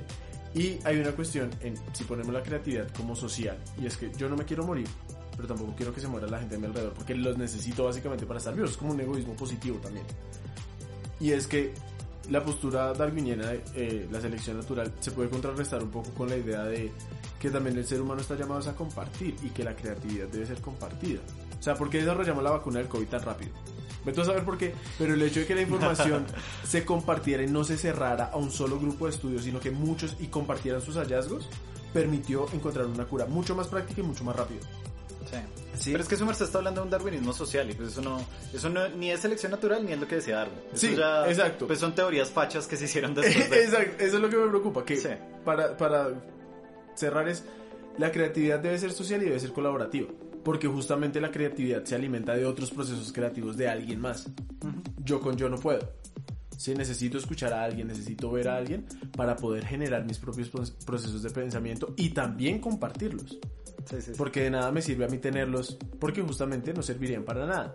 Y, y después de 30 años alguien va a eh, revisar mis notas y decir, ay, mire, eso puede que pase, como cuántas veces nos hemos perdido un montón de hallazgos porque no pasó. ¿Sí? Claro. O sea, la- para mí la creatividad sí se practica y se debe ejercitar y se debe dar desde el otro y en relación de. Y es la única manera que también Camille planteaba para solucionar el problema del absurdo. Y es que el otro me soluciona el absurdo porque es el que me dice que es real. Bueno, pero entonces ahí ya creo que estamos pasando a, a, a que, cómo somos creativos, ¿no? La parte del podcast que todos querían, yay, vamos, vamos, vamos a decirles cinco tips para la creatividad. Sí. Tip 1, levántate temprano y tiende la cama. ¿O no? no, pero sí es necesario. Bueno, ¿Tender la cama, lo bien? no, estar en un espacio ordenado para uno. ¿O no? Porque hay menos estímulos. O sea, para- que para usted esté organizado, si su cama extendida está funcionando, bien. Pero si eso es algo que le está dando en la cabeza vueltas, parce, tienda la cama. Ah, ya, o sea, usted dice como algo que no lo distraiga del proceso creativo como tal. Ujú. Ah, pues puede ser, sí, o sea, creo que sí es necesario. O sea, que también lo hablábamos un poco ahorita, ¿no? O sea, no podemos exigirle a, a un ser que sea creativo si no tiene, si no está en un mínimo de bienestar como para poder hacer un proceso creativo, ¿no? No podemos pedirle a, a un niño que no tiene que comer que se gane el premio Nobel. Claro. No se puede, ¿no? Entonces, pues claro, o sea, lo primero es que uno necesita un ambiente social. ¿Ya conseguiste tu ambiente social? Ok, vamos al paso 2.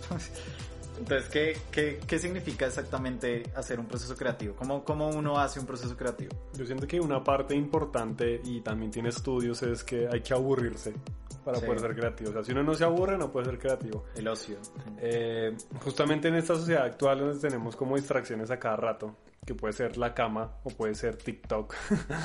Entonces el hecho de que usted no se distraiga nunca va a, va a dificultar su tarea de, de ser creativo. Y suena bastante raro, ¿no? Suena como, ¿qué carajos? O sea, ¿yo cómo voy a sacar nuevas ideas y voy a estar eh, divagando en mi cabeza de aburrimiento? Pues es que hay un estudio no tan reciente, es del 2014, en Inglaterra y pues con un, con un grupo poblacional no muy grande, fueron como 80 personas. Entonces pues digamos que no sé si sea una muestra muy grande, pero al menos fue muy contundente. Y es que a esta gente la cogían, la partieron en dos grupos y a un grupo le pusieron a transcribir números. Simplemente transcribir números y ya. Y al otro grupo, eh, no sé, la- el otro grupo estaba como en un estado muy eh, normal, eufórico, mejor dicho. Más bien estaba ocupada, estaba en un estado eufórico y la otra gente transcribiendo números. Ajá. Eran dos, dos, dos estados. Y luego, entonces, eh, los investigadores les preguntaban que qué podían hacer con un vaso plástico. O sea, cuántas ideas se les ocurren para hacer uso de un vaso plástico. Y todas las personas que habían estado aburridas haciendo la transcripción de números tuvieron muchas más ideas que los que estuvieron ocupados o estuvieron en un estado eufórico. Sí. Sé que está demostrado científicamente que los procesos creativos también nacen de un proceso de aburrimiento. eh, porque justamente que el cerebro entra en un estado de aburrimiento dice como, hey, ¿qué pasa? No podemos estar siempre acá, hagamos algo diferente. hey". Entonces como alguna consecuencia de estar aburrido es luego tener mejores ideas.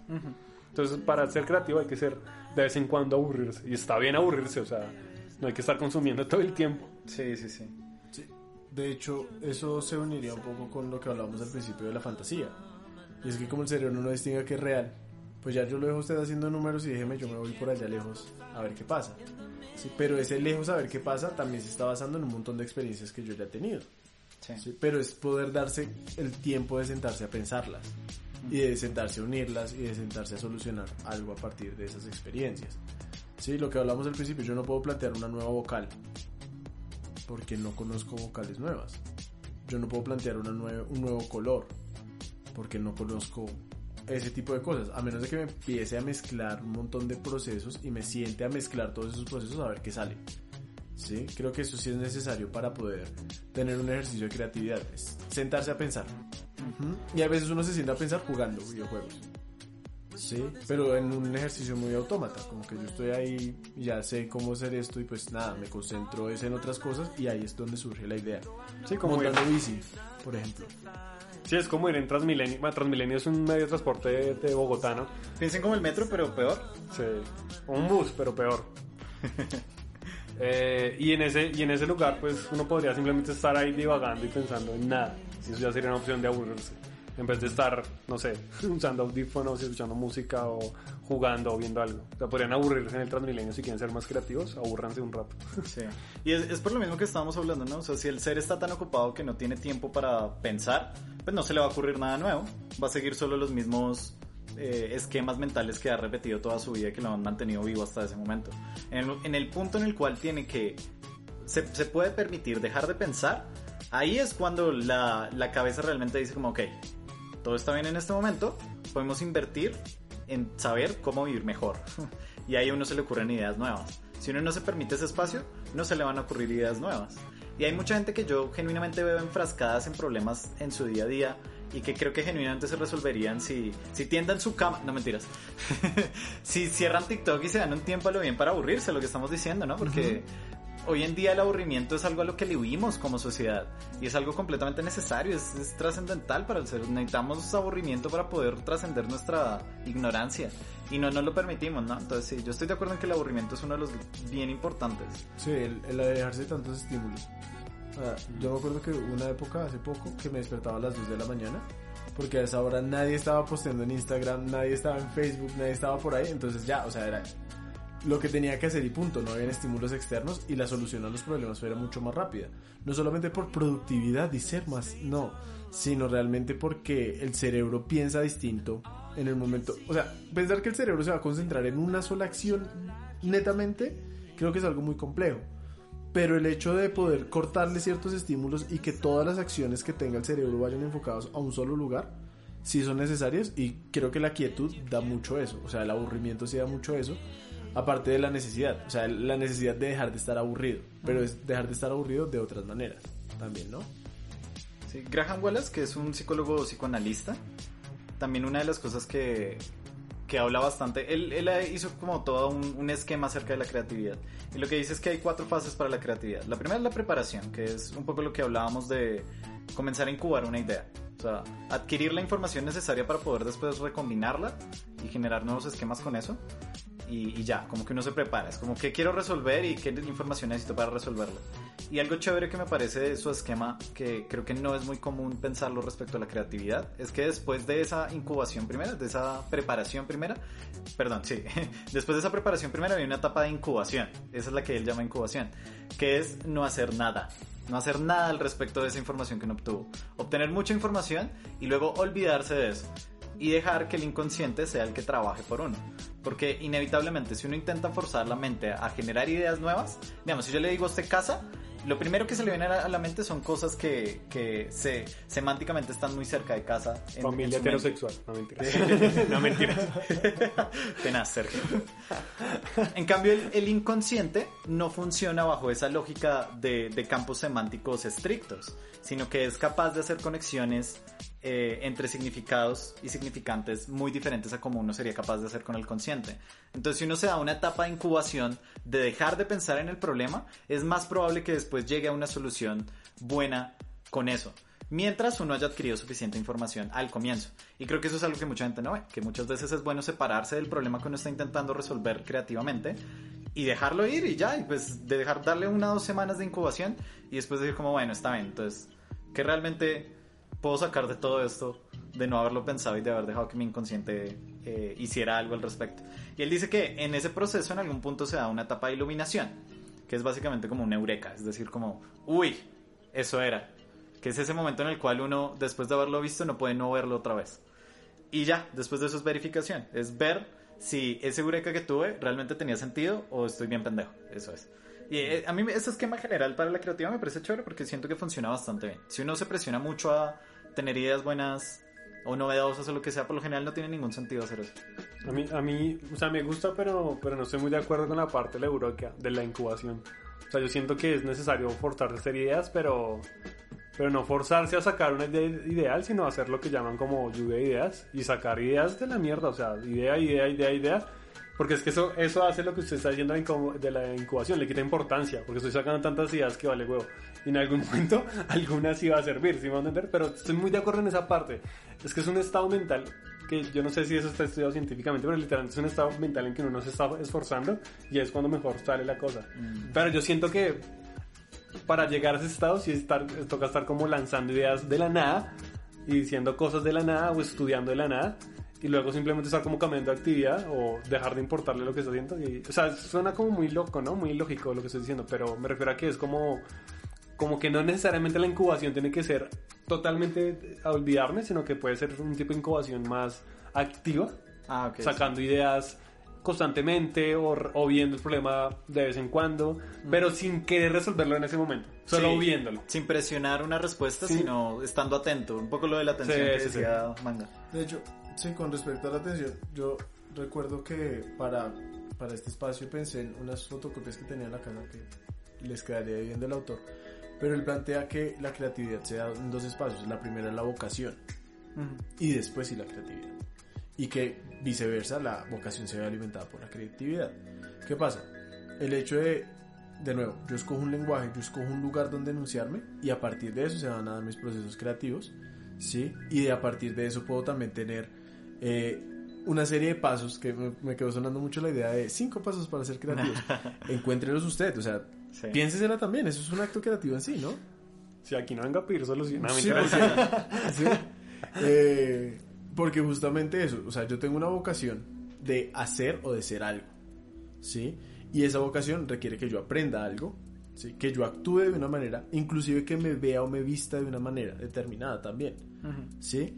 Y eso ya está solucionando una serie de problemas que a la larga me van a permitir a mí solucionar un problema mayor.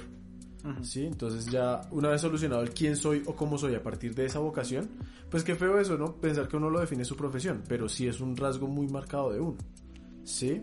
Y eh, aparte porque también determina un montón de cosas dentro del contexto, entonces su vocación, lo que usted hace, cómo lo hace, va a hacer que usted piense de unas maneras, ¿sí? Y por ejemplo, no sé, lo que dice Sergio, estoy muy de acuerdo. Eh, yo tengo una idea y la tengo en la cabeza y voy haciendo mercado y voy pensando en la idea y empiezo a descartar un montón de cosas. Mi actuar es el mercado, pero en mi cabeza están pasando un montón de procesos al tiempo. Sí. Hasta que ya la, la idea se soluciona porque ya estoy en esa vocación, ese es mi lugar en el mundo. Y a partir de eso se da el proceso creativo. Sí, como pues, Sí. o sea, uno no resuelve el mismo problema si uno ha tenido una formación de ingeniería, si uno ha tenido una, Sí. una formación artística. Pero lo que voy es que el proceso creativo es un instante en específico donde uno encuentra la solución. El resto es simplemente vocación. Sí, o sea, exacto. simplemente mi lugar en el Preparación mundo. para ese momento. Exacto. Es, sí. es simplemente mi vivencia, mi experiencia en el mundo. Ajá. Exacto, ¿Sí? el, eure- el eureka no pasa si no hay esa preparación. Sí. Exacto. Entonces, todos los demás pasos para mí no existen. O sea, es súbita. ¿Sí? Porque yo puedo tener la solución a un problema en un momentico como lo puedo tener en años. ¿Sí? Pero es justamente porque yo debo dejar llevar mi proceso. ¿Sí? Y listo, ya tengo el problema, ¿cómo lo soluciono? Dependiendo también la necesidad y todo el asunto. Y eso también me permite planteármelo desde, desde lo que les decía, desde el absurdo, por ejemplo. O desde mi, in- mi vivencia comunitaria. No, no cerrarme a tengo un problema. Si tenemos un problema, ustedes no lo saben, pero lo tenemos y me están ayudando a resolverlo. Sí, sí, ¿sí? Hasta que se resuelve. Ahí es cuando se da el acto creativo.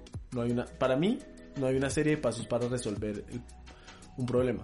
Simplemente se resuelve en su momento. Sí. Sí, es verdad. Sí, o sea, solo podemos decir que es creativo un acto si, si tuvo esas características, ¿no? Sí. Y eso es solo Sí un se dio. instante. Que tiene una preparación previa. También hay, hay una cosa que me quedó sonando lo que dijo Sergio acerca de decir una cantidad de ideas que no importan, como, pues sí, que, que a uno le valga lo que sea y pues uno dice absolutamente todo lo que se le ocurra. Porque hay, hay, hay una persona llamada Beris Gaut, que es básicamente, es una eminencia de la filosofía de la creatividad. Porque pues claro, la palabra creatividad de por sí, pues es, no es, no es muy vieja, es relativamente nueva, ¿no? Entonces no hay como grandes eh, diálogos de la, de la creatividad en Grecia porque no existía la palabra creatividad. Podían hablar acerca de la poesía, podían hablar acerca del arte, pero no la creatividad en sí misma. Entonces Beris Gaut es realmente el, el que comenzó a formar como el campo específicamente de la palabra, sobre la palabra creatividad, eh, filosóficamente hablando. Y una cosa que él habla en un ensayo que él tiene es que la creatividad se puede ver como, se puede de hecho definir como opuesta a la tradición. O sea, eso es todo lo que es la creatividad. Por un- en, un, en, un, en un lado del espectro tenemos la tradición y en el otro lado del espectro tenemos la creatividad. ¿sí? Y mientras nos movemos de tradición a- hacia el otro extremo, nos volvemos cada vez más creativos. Entonces, claro, eso también habla de, de que la creatividad no es buena en todos los casos, ¿no? Que es un poco lo que, lo que hablábamos antes. Porque mm, claramente si cada vez que viene un león yo no corro, sino que me pongo a pensar como, vean, ¿qué tal si hay una mejor solución? Pues no, o sea, correr es efectivo, ¿no? Pues corramos y ya, o sea, es lo que nos ha funcionado y pues a veces la tradición funciona bien.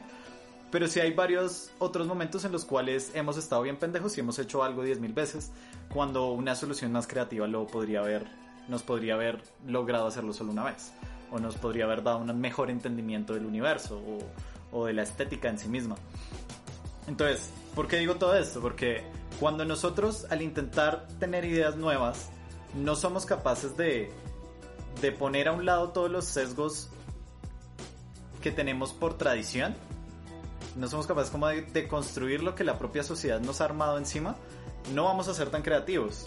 Porque cada idea que estemos intentando dar, y esa es la razón por la cual también eh, en, en el otro esquema que les estaba hablando, el de Graham Wallace, el man habla acerca del poder del, del subconsciente, pues porque el subconsciente no pone ese tipo de filtros a las ideas que nosotros sí le ponemos. Si uno le pregunta a una persona como, deme 10 usos de esta vaina, lo primero que van a hacer es darle los 10 usos más pendejos de todos, o sea, los son los más comunes, Comunes. de todos, porque es lo que se espera de él, es, es lo que la tradición manda. Entonces, para poder dar ideas creativas también tenemos que ser capaces de no tener miedo de hacer el ridículo. Porque si tenemos miedo a hacer el ridículo, vamos a decir es las mismas pendejadas que todo el mundo ha hecho siempre. Y no vamos a tener unas ideas creativas. Entonces, el hecho de, por ejemplo, hay un ejercicio que, que funciona mucho para la creatividad. Bueno, yo siento que funciona mucho. Paso número 3 es que es básicamente forzar a una persona a decir eh, lo primero que se le ocurra al cuando usted dice una palabra y fuerza a esa persona a decir lo primero que se le ocurra, las primeras 10 cosas que se le ocurran. De, de una, o sea, usted no tiene tiempo para pensar, dígalas ya, ¿sí me explico? ¿Qué va a pasar? Pues que las primeras 3, 4 sí son las más comunes, ¿no? Son como las que están más cerca en su campo semántico. Pero después de esa le toca comenzar realmente a pensarlo y no tiene tiempo de poner filtros sociales a lo que va a decir. Entonces ahí vamos a, primero, terminar conociendo más a la persona y segundo, esa persona va a tener un proceso creativo más activo porque se va a ver forzado a salirse del campo semántico sin poner ningún filtro a, a ese pensamiento. Sí, es que eso, eso del miedo a mostrar las ideas es como muy, muy clásico de- del constructo social que nos meten, ¿no? Porque nosotros nos autocensuramos todo el tiempo, pero cuando uno es niño, uno saca las ideas y los dibujos que se le dé la gana y usted realmente está orgulloso de eso. Sí. Y, y los papás fingen que están orgullosos de eso. Pero, pero ahora de verdad el niño está dando su mejor idea creativa y, y de todo, ¿sí me van a entender? Sí, y no hay sí, una autocensura de, hoy no, mi dibujo no llega a los estándares de... Sí. No, lo bonito, O lo se feo, espera lo de mí. lo malo. Se espera de mí que esto sea rojo, ¿no? Pues Sí, le, vale, ¿no? le vale pito, pues lo dibuja del color que quiere. literalmente creatividad en su, en su expresión. Sí, de hecho. Pero ahí viene una particularidad y es porque el niño no tiene condiciones sociales Ajá. que lo determinen. Y estamos hablando de que la creatividad sí tiene condiciones sociales.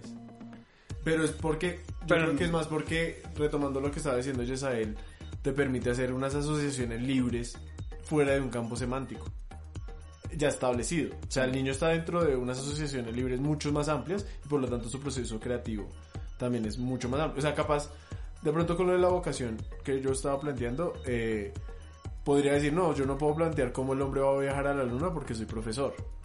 Pero capaz dentro de mis opciones como profesor puedo plantear una opción un poco más disparatada que para un ingeniero.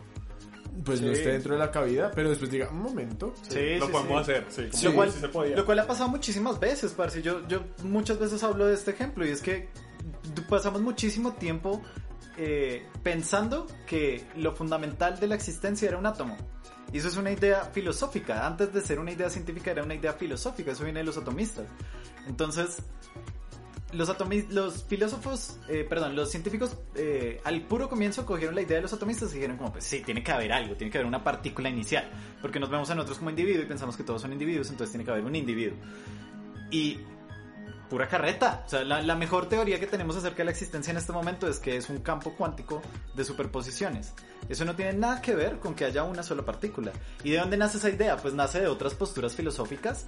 Entonces, ¿Por qué es importante, por ejemplo, la filosofía todavía? Porque le aporta creatividad al campo científico, por ejemplo, y le aporta creatividad a otros campos. Como que hacemos eh, justamente, los filósofos hacen ese, ese juego dialéctico de no me importa lo que tú ya estableciste, yo creo que está mal por esta razón y esta razón que no son, no son coherentes entre sí. Pues, de hecho, la filosofía es la madre de todas las ciencias, ¿no? Tanto ciencias naturales que hoy en día llamamos exactas como las ciencias sociales. Sí. Pero la filosofía es la mamá de las dos cosas. Y de la creatividad. Ahí. Sí, porque es justamente el proceso. O sea, el, en este caso, el pensar sería un proceso creativo. El darnos la posibilidad de pensar algo. Sí. Ya en sí es un proceso creativo. Pues puede ser, son- ¿no? O sea, puede- hay muchos son- pensadores son- que pueden no ser creativos. O sea, seguir la tradición. Como... Son asociaciones libres igual. O sea, en mis pensamientos, volviendo a lo de cómo el artista conquista, porque al parecer funciona. eh, dentro de mis pensamientos está cómo la va a conquistar y cómo va a funcionar. Ajá. ¿Sí? Ya eso es un acto creativo. No lo he empleado, pero ya Sí. es un O acto sea, no creativo. tiene ni dudas. ¿Cómo va a funcionar? No hay ninguna duda. No hay ninguna duda. Luego, entonces, ah, si le digo esto, va a responder esto, y resulta que el estímulo externo de cualquier acto creativo no es el que responde, Entonces ya entramos en el campo de la fantasía y ya entramos en el campo filosófico del, de- del cuestionamiento de por qué Sí. no funcionó, de por qué funcionó de esta manera. El pensar usted qué va a comer hoy ya es un acto creativo. Porque no está comiendo, no es algo que está pasando ya. Pero la vaina es que usted puede resolver eso por pura por pura tradición. O sea, usted puede resolver Sí. eso a punta de decir como no, pues voy a comer hoy como he comido siempre y como se espera que coma. Y lo hace y funciona, ¿no? O sea, Por la boca. Y ahí no hubo proceso creativo. Por la boca, sí. De hecho, la sonda, la sonda fue un avance creativo muy importante para las personas que no Ve, pueden comer que por sí, la ¿no? boca. O sea, hablando serio, sí, claro, porque la, tradición era comer por la boca. Y a alguien se le ocurrió como, venga, ¿qué pasa si comemos un tubo? ¿Qué pasa si alguien no tiene boca? O sea, ¿qué pasa si alguien no puede masticar? Exacto, Pero sí, literalmente sí. Sí, pero O sea, bueno, con, con lo que, con lo que decía su merced, sí, digamos, Peter Carruto, sí hablaba mucho acerca de... Él hace un link, hace una conexión muy, muy estrecha entre el juego de pretender de los niños y la creatividad en los adultos. Porque él dice que, o sea, todos los niños, más bien todas las crías de todas las especies, juegan con la única razón de prepararse para, para la etapa adulta, ¿no? Entonces, ahí viene una cuestión muy rara y es como, ¿por qué pitos los niños y niñas humanos juegan a pretender cosas? Ningún otro, ninguna otra especie hace eso. un, un ga- un gato no juega que es pájaro. El ser humano sí lo hace. Entonces, ¿por qué el ser humano juega a pretender situaciones que no existen? ¿No? Como, ¿qué resuelve eso en la etapa adulta? Entonces, lo que dice este man es pues que eh, un adulto creativo es alguien que jugó mucho a pretender cuando era niño. Porque el hecho de pretender lo que hace es que nosotros podamos suponer situaciones sin poner un juicio de valor. Digamos, ¿cuál es la diferencia entre la imaginación y la creencia, por ejemplo? Que la imaginación no tiene un juicio de valor encima, la creencia sí. La creencia es una imaginación que tiene un juicio de valor encima. Pretender es imaginar puramente, ¿sí? Pretender es decir como, oiga, digamos, digamos, yo le podría decir a usted como, imagínese que yo le clavo un cuchillo en este momento. Usted no piensa de mí peor por haber dicho eso. O sea, podemos imaginar. Sí voy a pensar peor.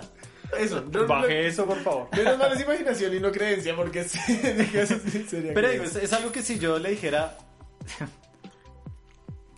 Pero digo, es algo que si yo le dijera, usted podría imaginar y podría no pensar peor de la persona porque es una suposición que no tiene un juicio de valor encima.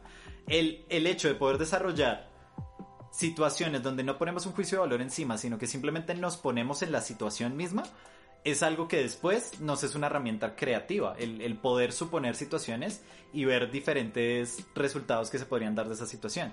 Y eso es lo que uno hace cuando es niño y pretende jugar, pretende ser pájaro o cualquier cosa. Eso es lo que, lo que hacía Voldemort, pues ya que estábamos hablando de Harry Potter. ¿Qué hacía, que se, ¿se acuerdan en la película que supuestamente este man le empezaba a preguntar al profesor como, uy, ¿qué pasaría si...? Es que le estuve leyendo, Ah, sí. estuve leyendo una, una vaina de magia oscura y encontré un término Horcrux. Pero meramente académicamente, o sea, ¿qué pasaría si...?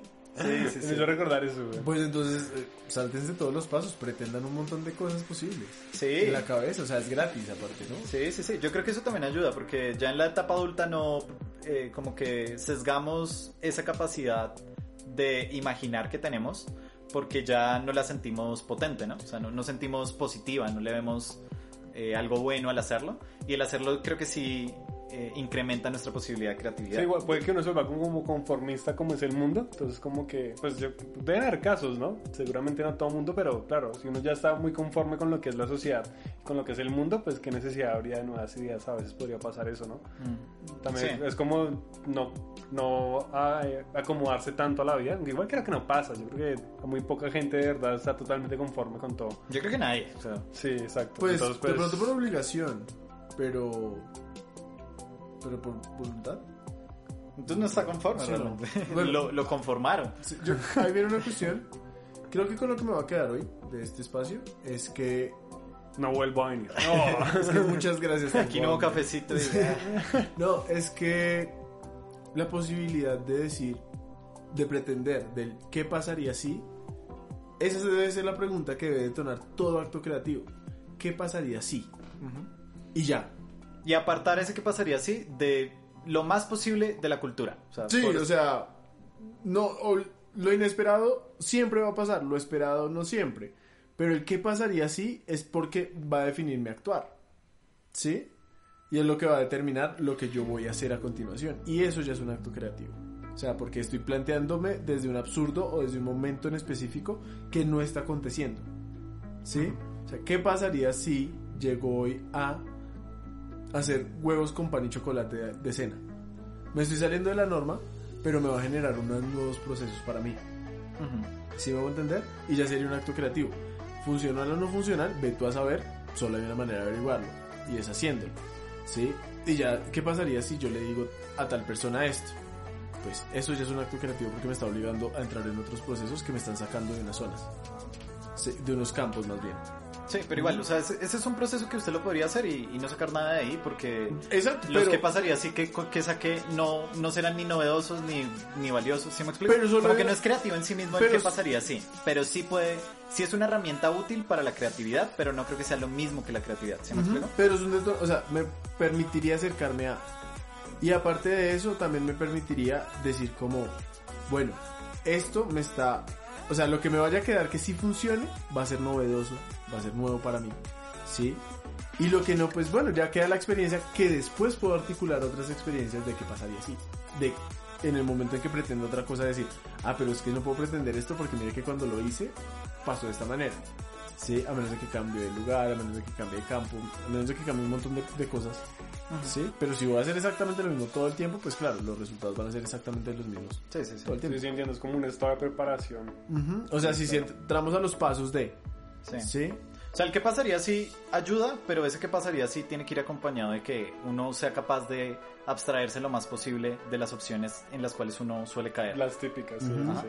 Porque Y- si no, no le va a ayudar para nada. O sea, es imaginar, pero no es un imaginar creativo, es un imaginar dentro de su propia zona de confort. Y une los dos campos, o sea, el razonal de decir, venga, pues no se vaya a ir tan lejos, hermano, porque tiene que obedecer unas lógicas humanas y sociales finalmente, Sí. pero también obedece al campo abstracto de qué pasaría si. Solamente la pregunta ya es muy abstracta, Mm. pero la solución debe ser razonable Sí, para poder ser una solución creativa. Sí, pues creo que ya tenemos como varias bases para que alguien piense cómo quiere ser creativo. Porque claro, obviamente una respuesta clara no hay, ¿no? O sea, lo que decía Sergio al puro comienzo, no, no, hay, no hay un consenso acerca de qué significa ni siquiera físicamente ser creativo, ¿no? Entonces, probablemente nosotros no les vamos a dar ninguna respuesta. Muchas gracias. Pero pues sí, el, el hecho de, de hacer ciertos ejercicios mentales que fuercen al, al- a la mente consciente de salir de los espacios comunes, pues claro que va a ayudar a que uno, a que uno tienda más a, a ideas creativas. Porque la creatividad en el universo y en la naturaleza al parecer no es común. Por eso nosotros somos como esto tan particular, ¿no? ¿Cómo así? ¿A qué se refiere con que no es común? Es que yo no creo que haya creatividad en el universo y la Por eso, naturaleza. como, pero el universo es todo lo que nos rodea, Ajá. ¿sí? Pero el ser humano es una particularidad que no es común dentro de las lógicas del universo Ah, general. ya, ya, ya. Sí, pues supongo que sí. Pues es que igual yo creo que es un juicio, o sea, como que si no fuésemos conscientes de nuestra propia existencia, haríamos, podríamos hacer los mismos actos y no existiría la creatividad. Exacto. O sea, el ser humano es creativo porque es justamente un ser humano. sí. Pero yo creo que hay otros seres que van a poder ser creativos. ¿Ha visto la, la inteligencia artificial que hace arte? Sí, sí, sí. Pero está programada para hacerlo, no está rompiendo una norma para hacerlo. ¿Y en qué, en qué momento cambiamos una cosa y otra? Porque Cuando lo haga esa cosa, mm, hablamos del tema. Pero mientras tanto, está programada para hacer arte. ¿Y cómo sabe usted que usted no está programado para crear Claro. las conexiones de cierta forma por un acondicionamiento social? Porque yo también lo determino. ¿Y cómo lo determina? Por Hay un otros pequeño libre albedrío. Sí, claro, pero pues yo decido qué condicionamientos sociales. O sea, tengo que tener cabello. ¿Sí? Y yo soy el que decide cómo lo tengo. Hay unos condicionamientos sociales de que usted solamente puede comprar zapatos de los colores predeterminados. Pero usted es el que decide qué color los quiere usar. ¿Usted lo decide? ¿Lo decide realmente manga? No, no lo decido. ¿O se lo deciden? No, lo decido yo a partir de vivencias que he compartido con otros. Esto abre la puerta a un podcast acerca del libre albedrío que algún día ¿Me, llegará. me está queriendo decir que si puedo hacer mi, mi camisa de tres mangas? ¿Es eso? Pero bueno, nada, pues ahí, ahí, hay, ahí hay tips, ahí hay definiciones, ahí hay un poquito de todo. Y pues cada uno que agarre lo que, lo que le sirva para, para su creatividad. Entonces muchas gracias por escucharnos. Muchas gracias. Adiós. Chao. Chao.